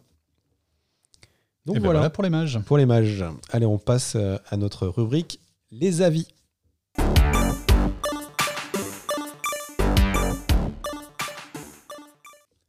Alors aujourd'hui, dans les avis, on a quelques jeux, euh, mais avant même de rentrer dans les jeux, on, on va partager quelque chose qui est quand même, je pense, qui est dans l'ADN un petit peu de, de cette émission, mais qu'on fait pas assez. On va parler de, des, des party games et de, des soirées entre potes. Et du coup, récemment, t'en as fait une. Et à quoi vous avez joué? Alors justement, c'était euh, une expérience un peu pour moi parce que j'aime bien l'idée des, parties game, de jouer avec des potes, mais j'ai pas forcément beaucoup l'occasion, forcément. Et là, je me suis retrouvé avec des gens qui sont pas vraiment des joueurs, c'est-à-dire qui jouent pas aux jeux vidéo ou très peu. Euh, et euh, donc j'ai voulu leur faire tester des parties game, voir si on arrivait à s'amuser avec les écarts de niveau inhérents à l'habitude ou non d'avoir une manette dans les mains. Et on a testé trois jeux avec des résultats que je n'avais pas, qui n'étaient pas forcément ceux que j'avais attendus. On a commencé par euh, le Kung Fu, c'est dans Rayman Legends. Euh, euh, Il y a un petit mode de jeu qui permet de jouer au foot tout en se mettant des, des mandales. C'est absolument funissime, c'est très très marrant de jouer à ce jeu. Et donc j'ai testé avec des gens qui étaient pas du tout amateurs de foot, qui n'ont jamais joué à Rayman, bon, qui ont quand même qui ont quand même déjà eu une manette dans la main, mais, mais voilà. Et euh, donc c'est du 2 contre 2. On peut faire du 3 contre 3, mais c'est quand même vraiment le bazar. Euh, et là, en l'occurrence, bah, on s'est éclaté. Ça a marché du tonnerre, y compris avec ce public-là. Et, euh, et ils en redemandaient. Et on a fait avec un, un vrai esprit de compétition, plus comme c'est par équipe. Euh, ben, on se chauffe un petit peu euh, par équipe, donc y avait, ça a vraiment, vraiment, vraiment fonctionné. Le deuxième jeu, c'est un grand classique, on en a parlé un petit peu plus tôt dans l'émission, c'est Towerfall. Donc Towerfall, c'est vu de côté, c'est un jeu où chacun pour soi avec des arcs et on s'envoie des flèches euh, dans la tronche. Et, euh, et donc là, beaucoup plus technique. J'avais assez peur de celui-ci en ce qui concerne justement son aspect très technique. Et là aussi, ça a hyper bien fonctionné, y compris sur les débutants qui ont réussi à rapidement euh, venir contester euh, la, la- voilà, l'hégémonie de, de ceux qui avaient le plus l'habitude d'avoir une manette en main. Et, euh, et pareil, on a eu un, un vrai succès, un vrai, euh, vrai, euh, vrai beau succès de Towerfall qui est loin d'être un jeu récent. Euh, qui a été copié un milliard de fois, mais qui, je crois, peut-être dans ce- ce- ce, euh, cette catégorie des jeux où on est vu de côté sur un tableau unique qui bouge pas euh, et où on essaye de s'entretuer jusqu'à ce qu'il en reste qu'un, eh bien, je crois qu'il est encore le meilleur, à mon avis, ou pas loin d'être le meilleur sur ce, concept-là. hein. On pense au Samurai Gun, on pense à, à tout un tas d'autres jeux qui n'ont pas aussi bien, aussi bien fonctionné. Ouais, et, Et- puis c'est un jeu qui est maintenant ancien, qui s'est affiné, qui, enfin, qui avait déjà une super bonne base et qui, s'est beaucoup construit. Et c'est vrai que, mais je suis agréablement surpris que- de ce que tu dis parce que c'est vrai que il, a toujours eu cette promesse de, facile à prendre en main, mais dur à maîtriser, quoi. Mais on peut se dire que c'est vrai que pour un public qui joue pas, c'est peut-être un peu trop, quoi. Entre le pixel art, les arcs, sauter, les machins, mais c'est bien de se dire que finalement, on peut peut-être en mettre plus de gens sur ce genre de jeu. Ouais, ouais, ouais exactement ce que tu dis. Hein. C'est facile à prendre en main et dur à maîtriser. Bah, ils ont tout de suite pris du plaisir à essayer de, de viser avec les arcs, même si c'est pas facile. Et ils ont senti la progression aussi, je pense, au fur et à mesure de la partie, euh, de, faire des beaux coups. Le, lorsque tu réussis, tu as le petit ralenti à la fin où tu, te régales d'avoir vu ton magnifique coup de chance. Euh, mais voilà, donc Towerfall aussi un succès incroyable. Et alors celui qui a un peu moins bien fonctionné, alors que c'est vraiment le jeu pour débutants ultime, c'est Hidden in Plain Sight. Euh, Hidden in Plain Sight, c'est en fait, je pense que son défaut, et c'était c'est terrible parce que c'était une, une, belle, une belle intention, c'est d'avoir fait plein de mini-jeux parce qu'il y en a un qui est vraiment très bon. Les autres sont chouettes ou plus ou moins chouette. Et il y en a un qui est vraiment très bon et qui est au-dessus euh, du game. C'est donc euh, une course, euh, je l'ai déjà raconté, je pense, dans cette émission, mais voilà, c'est une course. Il y a une, une, vingtaine, une trentaine de participants à gauche et un seul est contrôlé par chacun des, des, des, personnages. Donc il y a quatre personnages contrôlés par des humains et 26, si c'est 30, 26 qui, euh, qui sont euh, contrôlés par ordinateur. Et le but, c'est donc d'être le premier à passer à la ligne d'arrivée. Pour ce faire, bah, tu appuies sur croix pour marcher, tu appuies sur carré. Euh, donc, croix carré, je parle comme sur PlayStation, ça, ça, bougera jamais. tu appuies sur carré, bah, tant pis, pour courir. et sauf que chaque membre a une balle et peut donc à tout moment tirer dans la tête d'un des, 30, des 29 autres personnages qui essaient de passer à la ligne d'arrivée. Donc, c'est tout un jeu psychologique qui se met en place où on essaie deviner euh, qui euh, contrôle quel personnage, euh, comment, comment ça se. Voilà, essayer d'être invisible, mais d'être quand même le premier à passer la ligne d'arrivée, parce que c'est quand même ça le but ultime. Et donc, c'est un jeu psychologique très marrant qui repose beaucoup moins sur les, capacités à maîtriser la manette. Et pourtant, c'est là où j'ai ressenti les plus gros écarts de, niveau entre, les, entre les, habitués aux jeux vidéo et ceux qui, qui l'étaient moins. Donc, c'est ça qui était très étonnant et que je trouvais intéressant de, de, de mettre ici. Je pense que c'est un jeu qui demande pas d'avoir du skill particulièrement en jeu vidéo, mais qui demande peut-être d'avoir des gens d'un niveau un peu équivalent pour s'amuser euh, sur ce Hidden in Plain Sight. là où, une culture jeu vidéo peut-être euh, équivalente, juste que les joueurs soient euh, du même niveau, pas que ou d'un niveau à peu près équivalent. Et, et c'est là-dessus. alors sur le Kung Fu, c'est encore à part, mais par rapport à Towerfall, c'est là-dessus où j'ai senti le plus gros écart de niveau entre, entre les joueurs. Dans le Kung Fu, le Kung Fu clairement, si, es un, si tu joues à Rayman, tu, tu, les, tu écrases tout le monde. J'avais pas le droit de jouer en attaque. J'étais obligé d'être au goal parce qu'ils voulaient pas que je joue en attaque. Oui, bien sûr. voilà pour les party games que j'ai à vous recommander. Il y en a plein d'autres et on y reviendra, je pense. À oui, je pense que du coup, on pourra même essayer de s'amuser de mettre cette liste à jour parce que là, on parle que de jeux qui ont, qui ont 5-6 ans. Ah ouais, c'est pour, les, pour les 8 ans, 10 ans. Enfin bref, c'est des vieux, vieux jeux, mais qui marchent toujours et qui, et qui du coup coûtent pas trop cher non plus parce que les, les Towerfall, les Hidden in Plain Sight, euh, vous pouvez les retrouver quand même des fois des soldés à 7, 8 euros. Euh. Donc euh, voilà, ça ouais, même Rayman Legend, il se trouve à 15 balles. Euh, il est encore très bien d'ailleurs. Oui, en plus, Rayman, si vous aimer les platformers et que vous ne l'avez pas fait, euh, vous pouvez y aller les yeux fermés. Grave. Et on continue dans le party game alors? On continue dans le party game. On en a parlé en introduction de cette émission et je me suis mis, comme comme c'était sûr, comme ça devait arriver, à Fall Guys. Parce que déjà, c'est un, un, Battle Royale, donc forcément, il fallait que je teste. Alors peut-être pour revenir euh, très vite sur Fall Guy, Fall Guy c'est quoi? C'est euh, donc comme je viens de dire, c'est un battle royale. Il y a 60 participants qui commencent et au cours de quelques manches, 5 euh, manches, il n'en restera plus qu'un.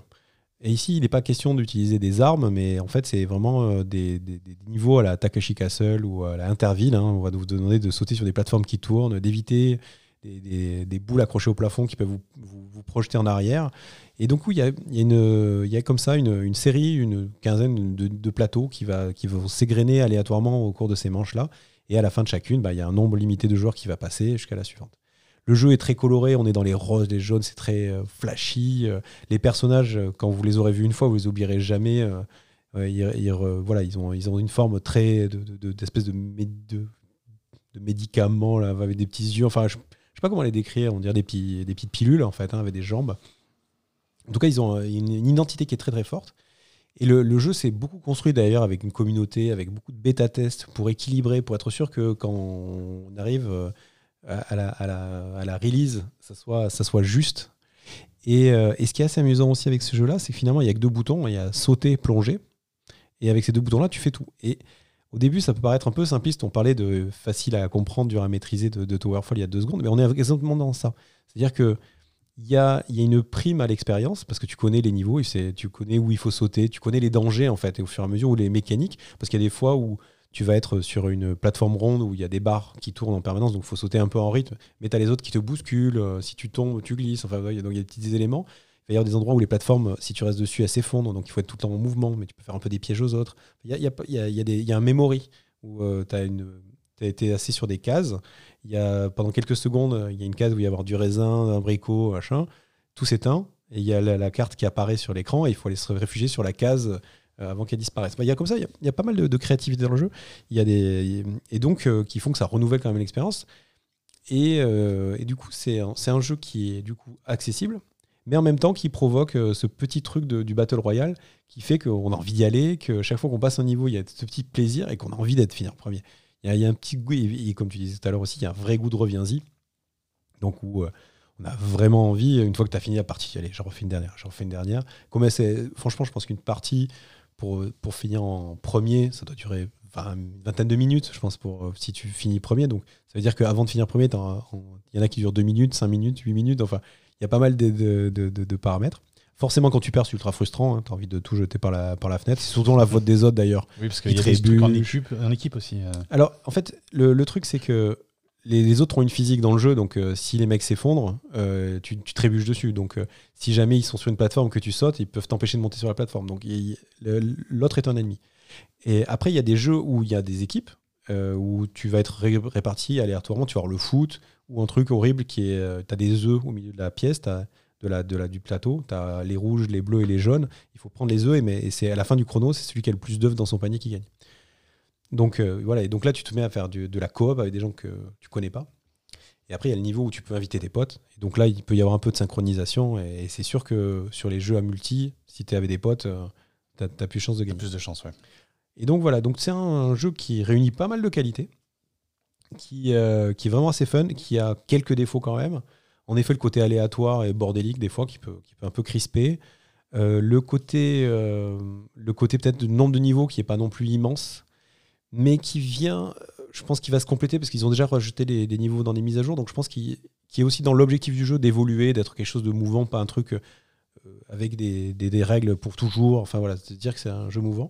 Et après, le dernier défaut, c'est que quand même, il y a, y a, un côté free-to-play, puisqu'il y a toute une économie autour des tenues que tu peux porter, alors c'est que des cosmétiques, mais euh, il y a un côté où tu peux acheter des kudos pour acheter des, vêtements, il y a un côté comme ça un peu qui pousse au crime. Et c'est pour ça que je disais tout à l'heure qu'ils étaient trois fois dans le top 20 des, meilleures ventes, c'est que tu peux acheter des lots d'argent virtuel pour pouvoir acheter plus de tenues, pour débloquer des trucs. Et on sent qu'ils ont hésité, que jusqu'à la fin, euh, le jeu aurait pu être free-to-play. Et puis finalement, je pense que Devolver a dit non, vas-y, on va le vendre, sachant que il est, disponible pour 20 balles sur PC et qu'il est offert, dans l'abonnement au PS Plus. Donc si vous avez le PS Plus, vous avez certainement déjà comme moi commencé à y jouer. Ça coûte 50 balles par an et ça permet d'avoir des, jeux gratuits, enfin offerts dans l'abonnement, plus l'accès aux jeux en multi.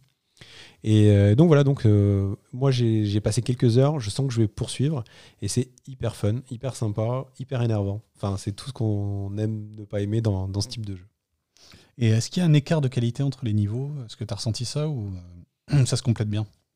Non, je pense que. Non, en effet, il y a des niveaux qui sont moins intéressants. Euh, je pense qu'aussi, il y a une question de, la maîtrise de certains niveaux. Moi, je trouve que les, niveaux d'équipe. Enfin, moi, ce que j'aime, c'est les, niveaux de rush ou euh, de, plateforme, en fait, que je trouve très très fun, mais qui sont les, qui sont les premiers, systématiquement les premiers, et que tu fais un peu beaucoup, parce que forcément, c'est dans les premiers, que je trouve vachement plus sympa. Mais après, peut-être mon skill aussi qui fait que je préfère ces niveaux-là, parce qu'ils te demandent plus d'instinct et moins de maîtrise.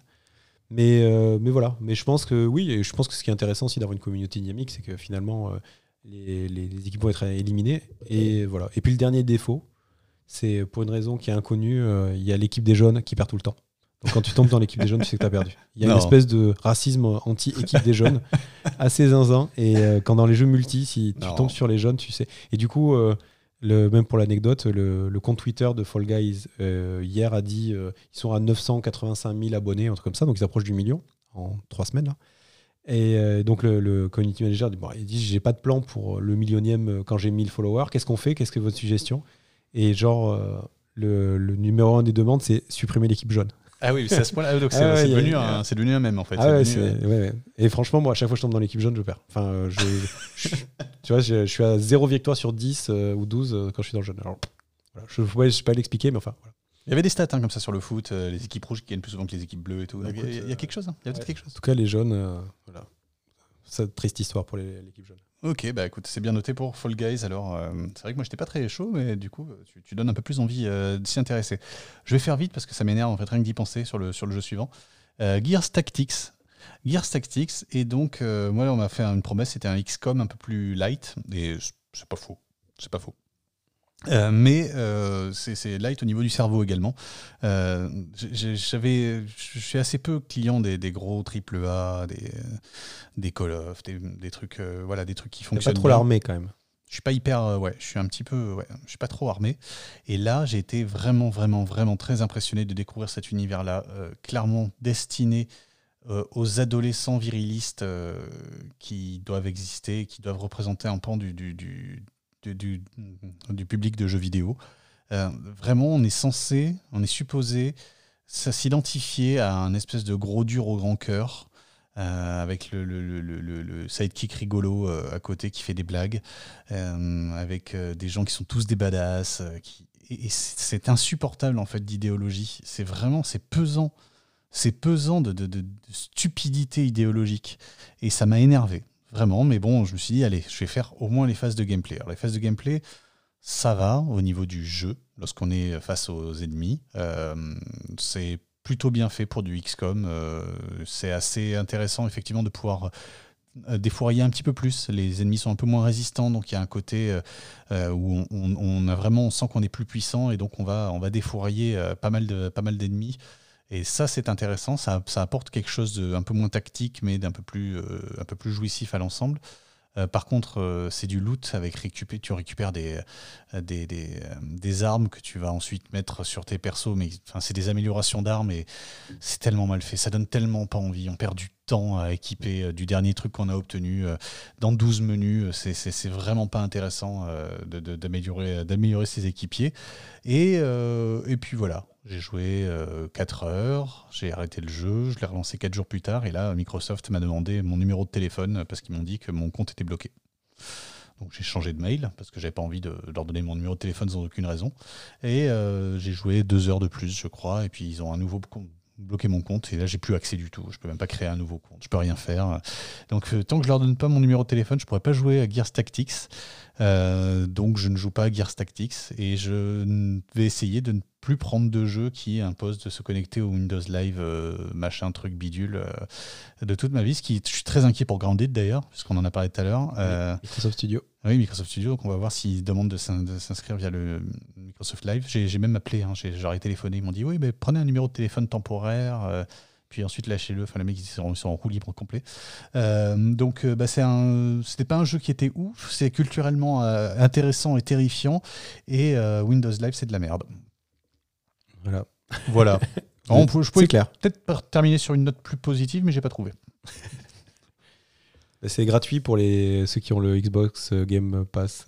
Mais tant mieux. Mais allez-y, hein, franchement. euh, mais enfin, c'est juste, il est pénible. C'est pénible, c'est pénible. Vraiment, je découvre ça. C'est insupportable de, de, de, positionnement marketing. C'est insupportable d'essayer de flatter euh, la, libido euh, ou l'ego euh, de, gamins ados qui sont en, recherche, en construction. Enfin, dire, le Gamergate, les incels, tous ces trucs-là. bah, en fait, ils sont, ils ont des représentants commerciaux qui existent. Les Gears, c'est ça, en fait. Mais j'ignorais ça. J'ignorais ça. On parle de jeux vidéo toutes les trois semaines. Mais j'ignorais c'était à ce point-là. Euh, on n'avait pas ça quand on était gamin. Enfin, je sais pas, ou alors je me rendais pas compte. Je sais pas ce qui se passe, quoi. Euh, je me souviens très bien de, de, de, de, jeux, mais on les voyait, on voyait que c'était déviant, on voyait que ça allait pas, quoi. Quand tu prends des, des, des Command and Conquer Generals, par exemple, ça allait pas, on le savait, on le sentait, quoi.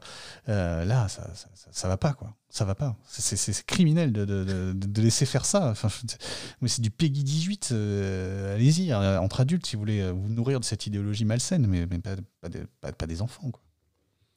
Voilà.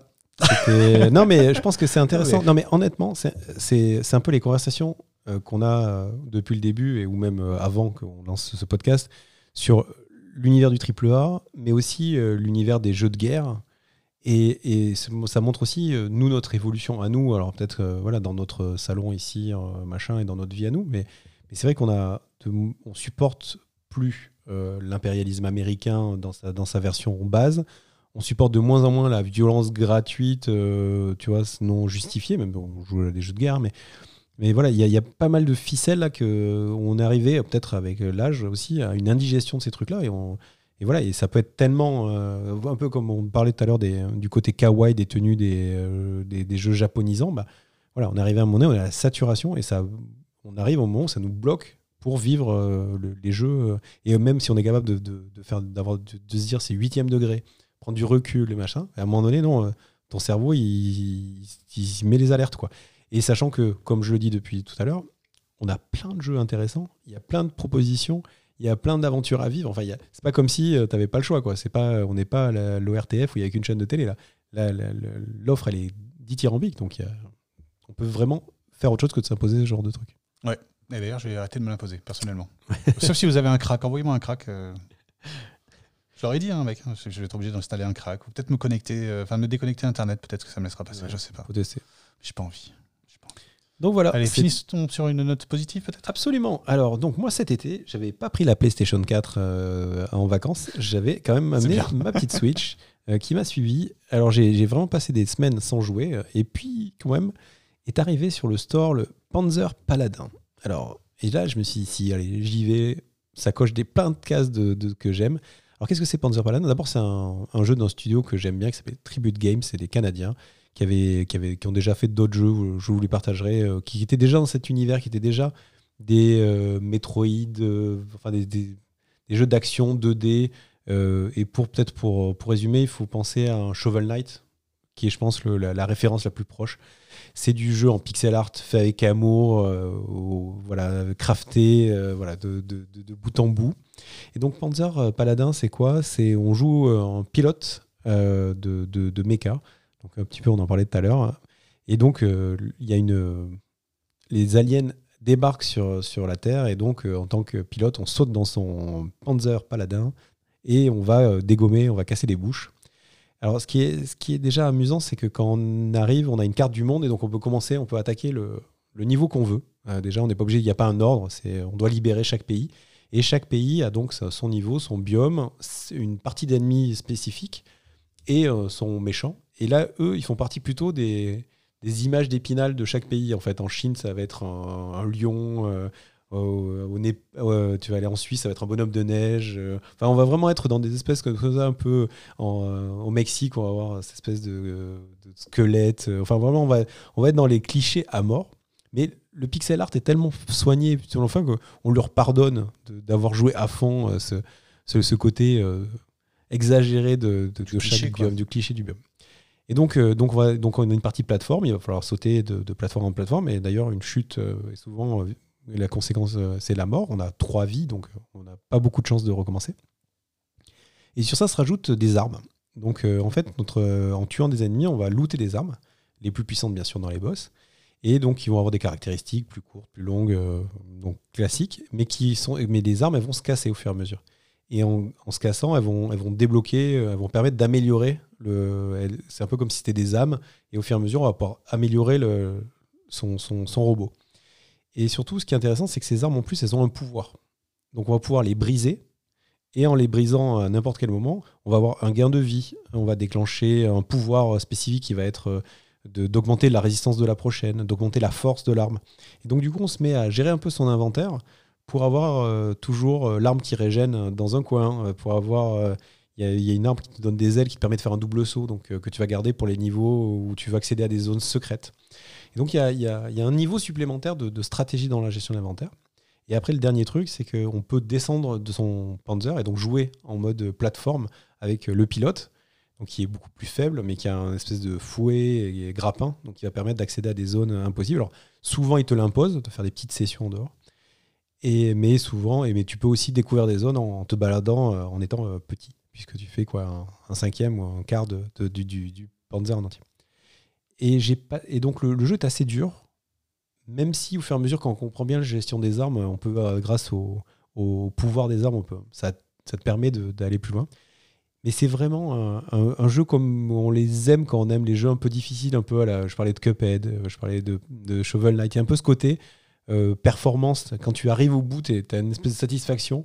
Alors c'est pas dur comme beaucoup d'autres, et puis surtout tu peux jouer, as des jeux, tu peux changer le niveau à tous les moments et ça te change les achievements en fait. Et, et c'est vraiment un jeu hyper agréable. Moi, c'était vraiment un jeu, exactement le jeu que j'avais envie pour l'été. Quoi. Un truc, tu peux faire des sessions de 10 minutes pour essayer de plier le niveau tu t'arrêtes, tu poses la console, tu reviens, tu refais 10 minutes, un quart d'heure, tu perds parce que tu t'énerves, parce que tu perds ta concentration. là. Et euh, les musiques sont chip tune euh, de ouf. Euh, j'adore le genre de graphisme, ça c'est moi. Regardez la vidéo aussi, ça vous dira plus. voilà, c'est un vrai coup de cœur de, cet été pour ce, petit jeu indépendant. Et sachant qu'en plus, ils ont rajouté deux trucs qui sont assez cool. Il y a un premier, il y a un premier truc, c'est pour les speedrunners. Donc il y a vraiment, tu as tes scores et tes temps de chaque niveau. Donc tu peux, euh, si tu veux vraiment essayer de, te lancer dans ce truc-là.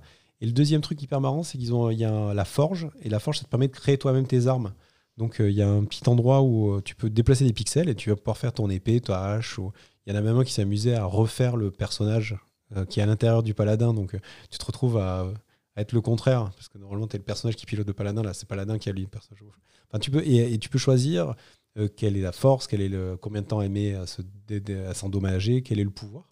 Et après, tu, les, tu la retrouves en jeu.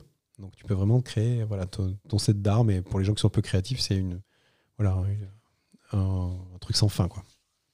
Donc voilà, 20 euh, balles sur la Switch et bientôt sur PC, je pense. Eh ben, pour moi qui n'étais pas hypé, euh, je crois quand même on en avait parlé, je l'avais dit, je n'étais pas hyper hypé parce que j'avais l'impression d'avoir vu 150 fois ça. Bah, ça a l'air d'être euh, intéressant. Ouais, très chouette. intéressant, innovateur en plus. Donc ça, c'est cool. Voilà pour nos avis. Oui, voilà pour nos avis. Et donc, on va finir euh, par une autre catégorie, mais là, on va aller très très vite parce qu'on vient de dépasser les deux heures d'émission. on va pas se mentir, on avait dit une heure et demie avec Lucas avant de commencer. Pas du tout. Non.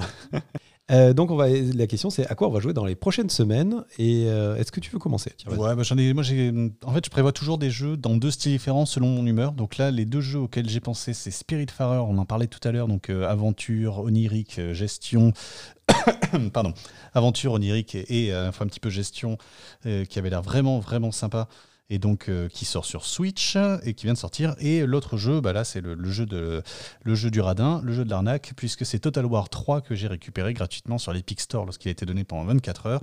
Total War, ça fait des siècles que j'ai pas joué à un Total War et j'avais, j'aimais bien, j'aimais bien à l'époque. Euh, je crois que j'avais arrêté parce que j'avais une machine qui était plus assez puissante pour, euh, pour Shogun.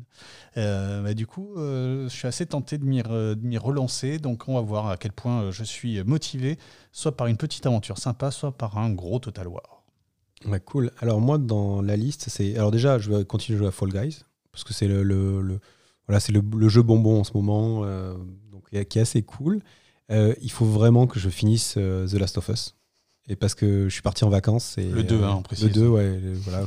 Donc, histoire de vous faire un petit image sur, sur mon avis de, de, ce jeu-là, quand même, il faut que je m'y mette. Et après, Spiritfarer me branche bien aussi. Carrion, dont on a parlé, qui est le jeu où on joue en, euh, donc un Devolver Digital aussi euh, qui est sorti là cet été où on joue un monstre qui doit dégommer euh, tous les scientifiques dans une base. Enfin, c'est le alien un peu tentaculaire, hyper crade.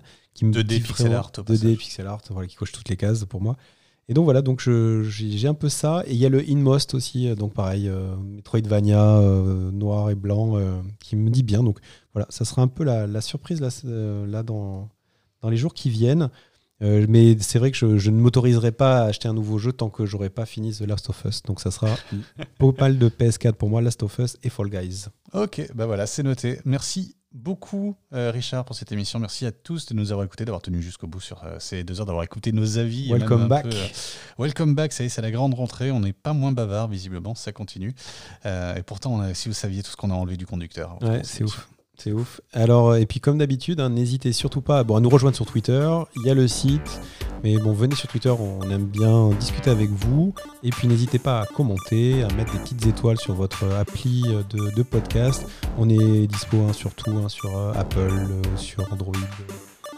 podcast, enfin sur oui c'est Android podcast, on est sur Deezer maintenant, on est sur Spotify, donc voilà, et bien sûr en ligne, facilement en streaming. Donc n'hésitez pas à mettre des petites étoiles, des petits commentaires et surtout à en parler autour de vous. Vous avez certainement des amis qui aiment bien les jeux vidéo et qui euh, s'ennuient dans les transports en commun puisqu'on est retourné au travail.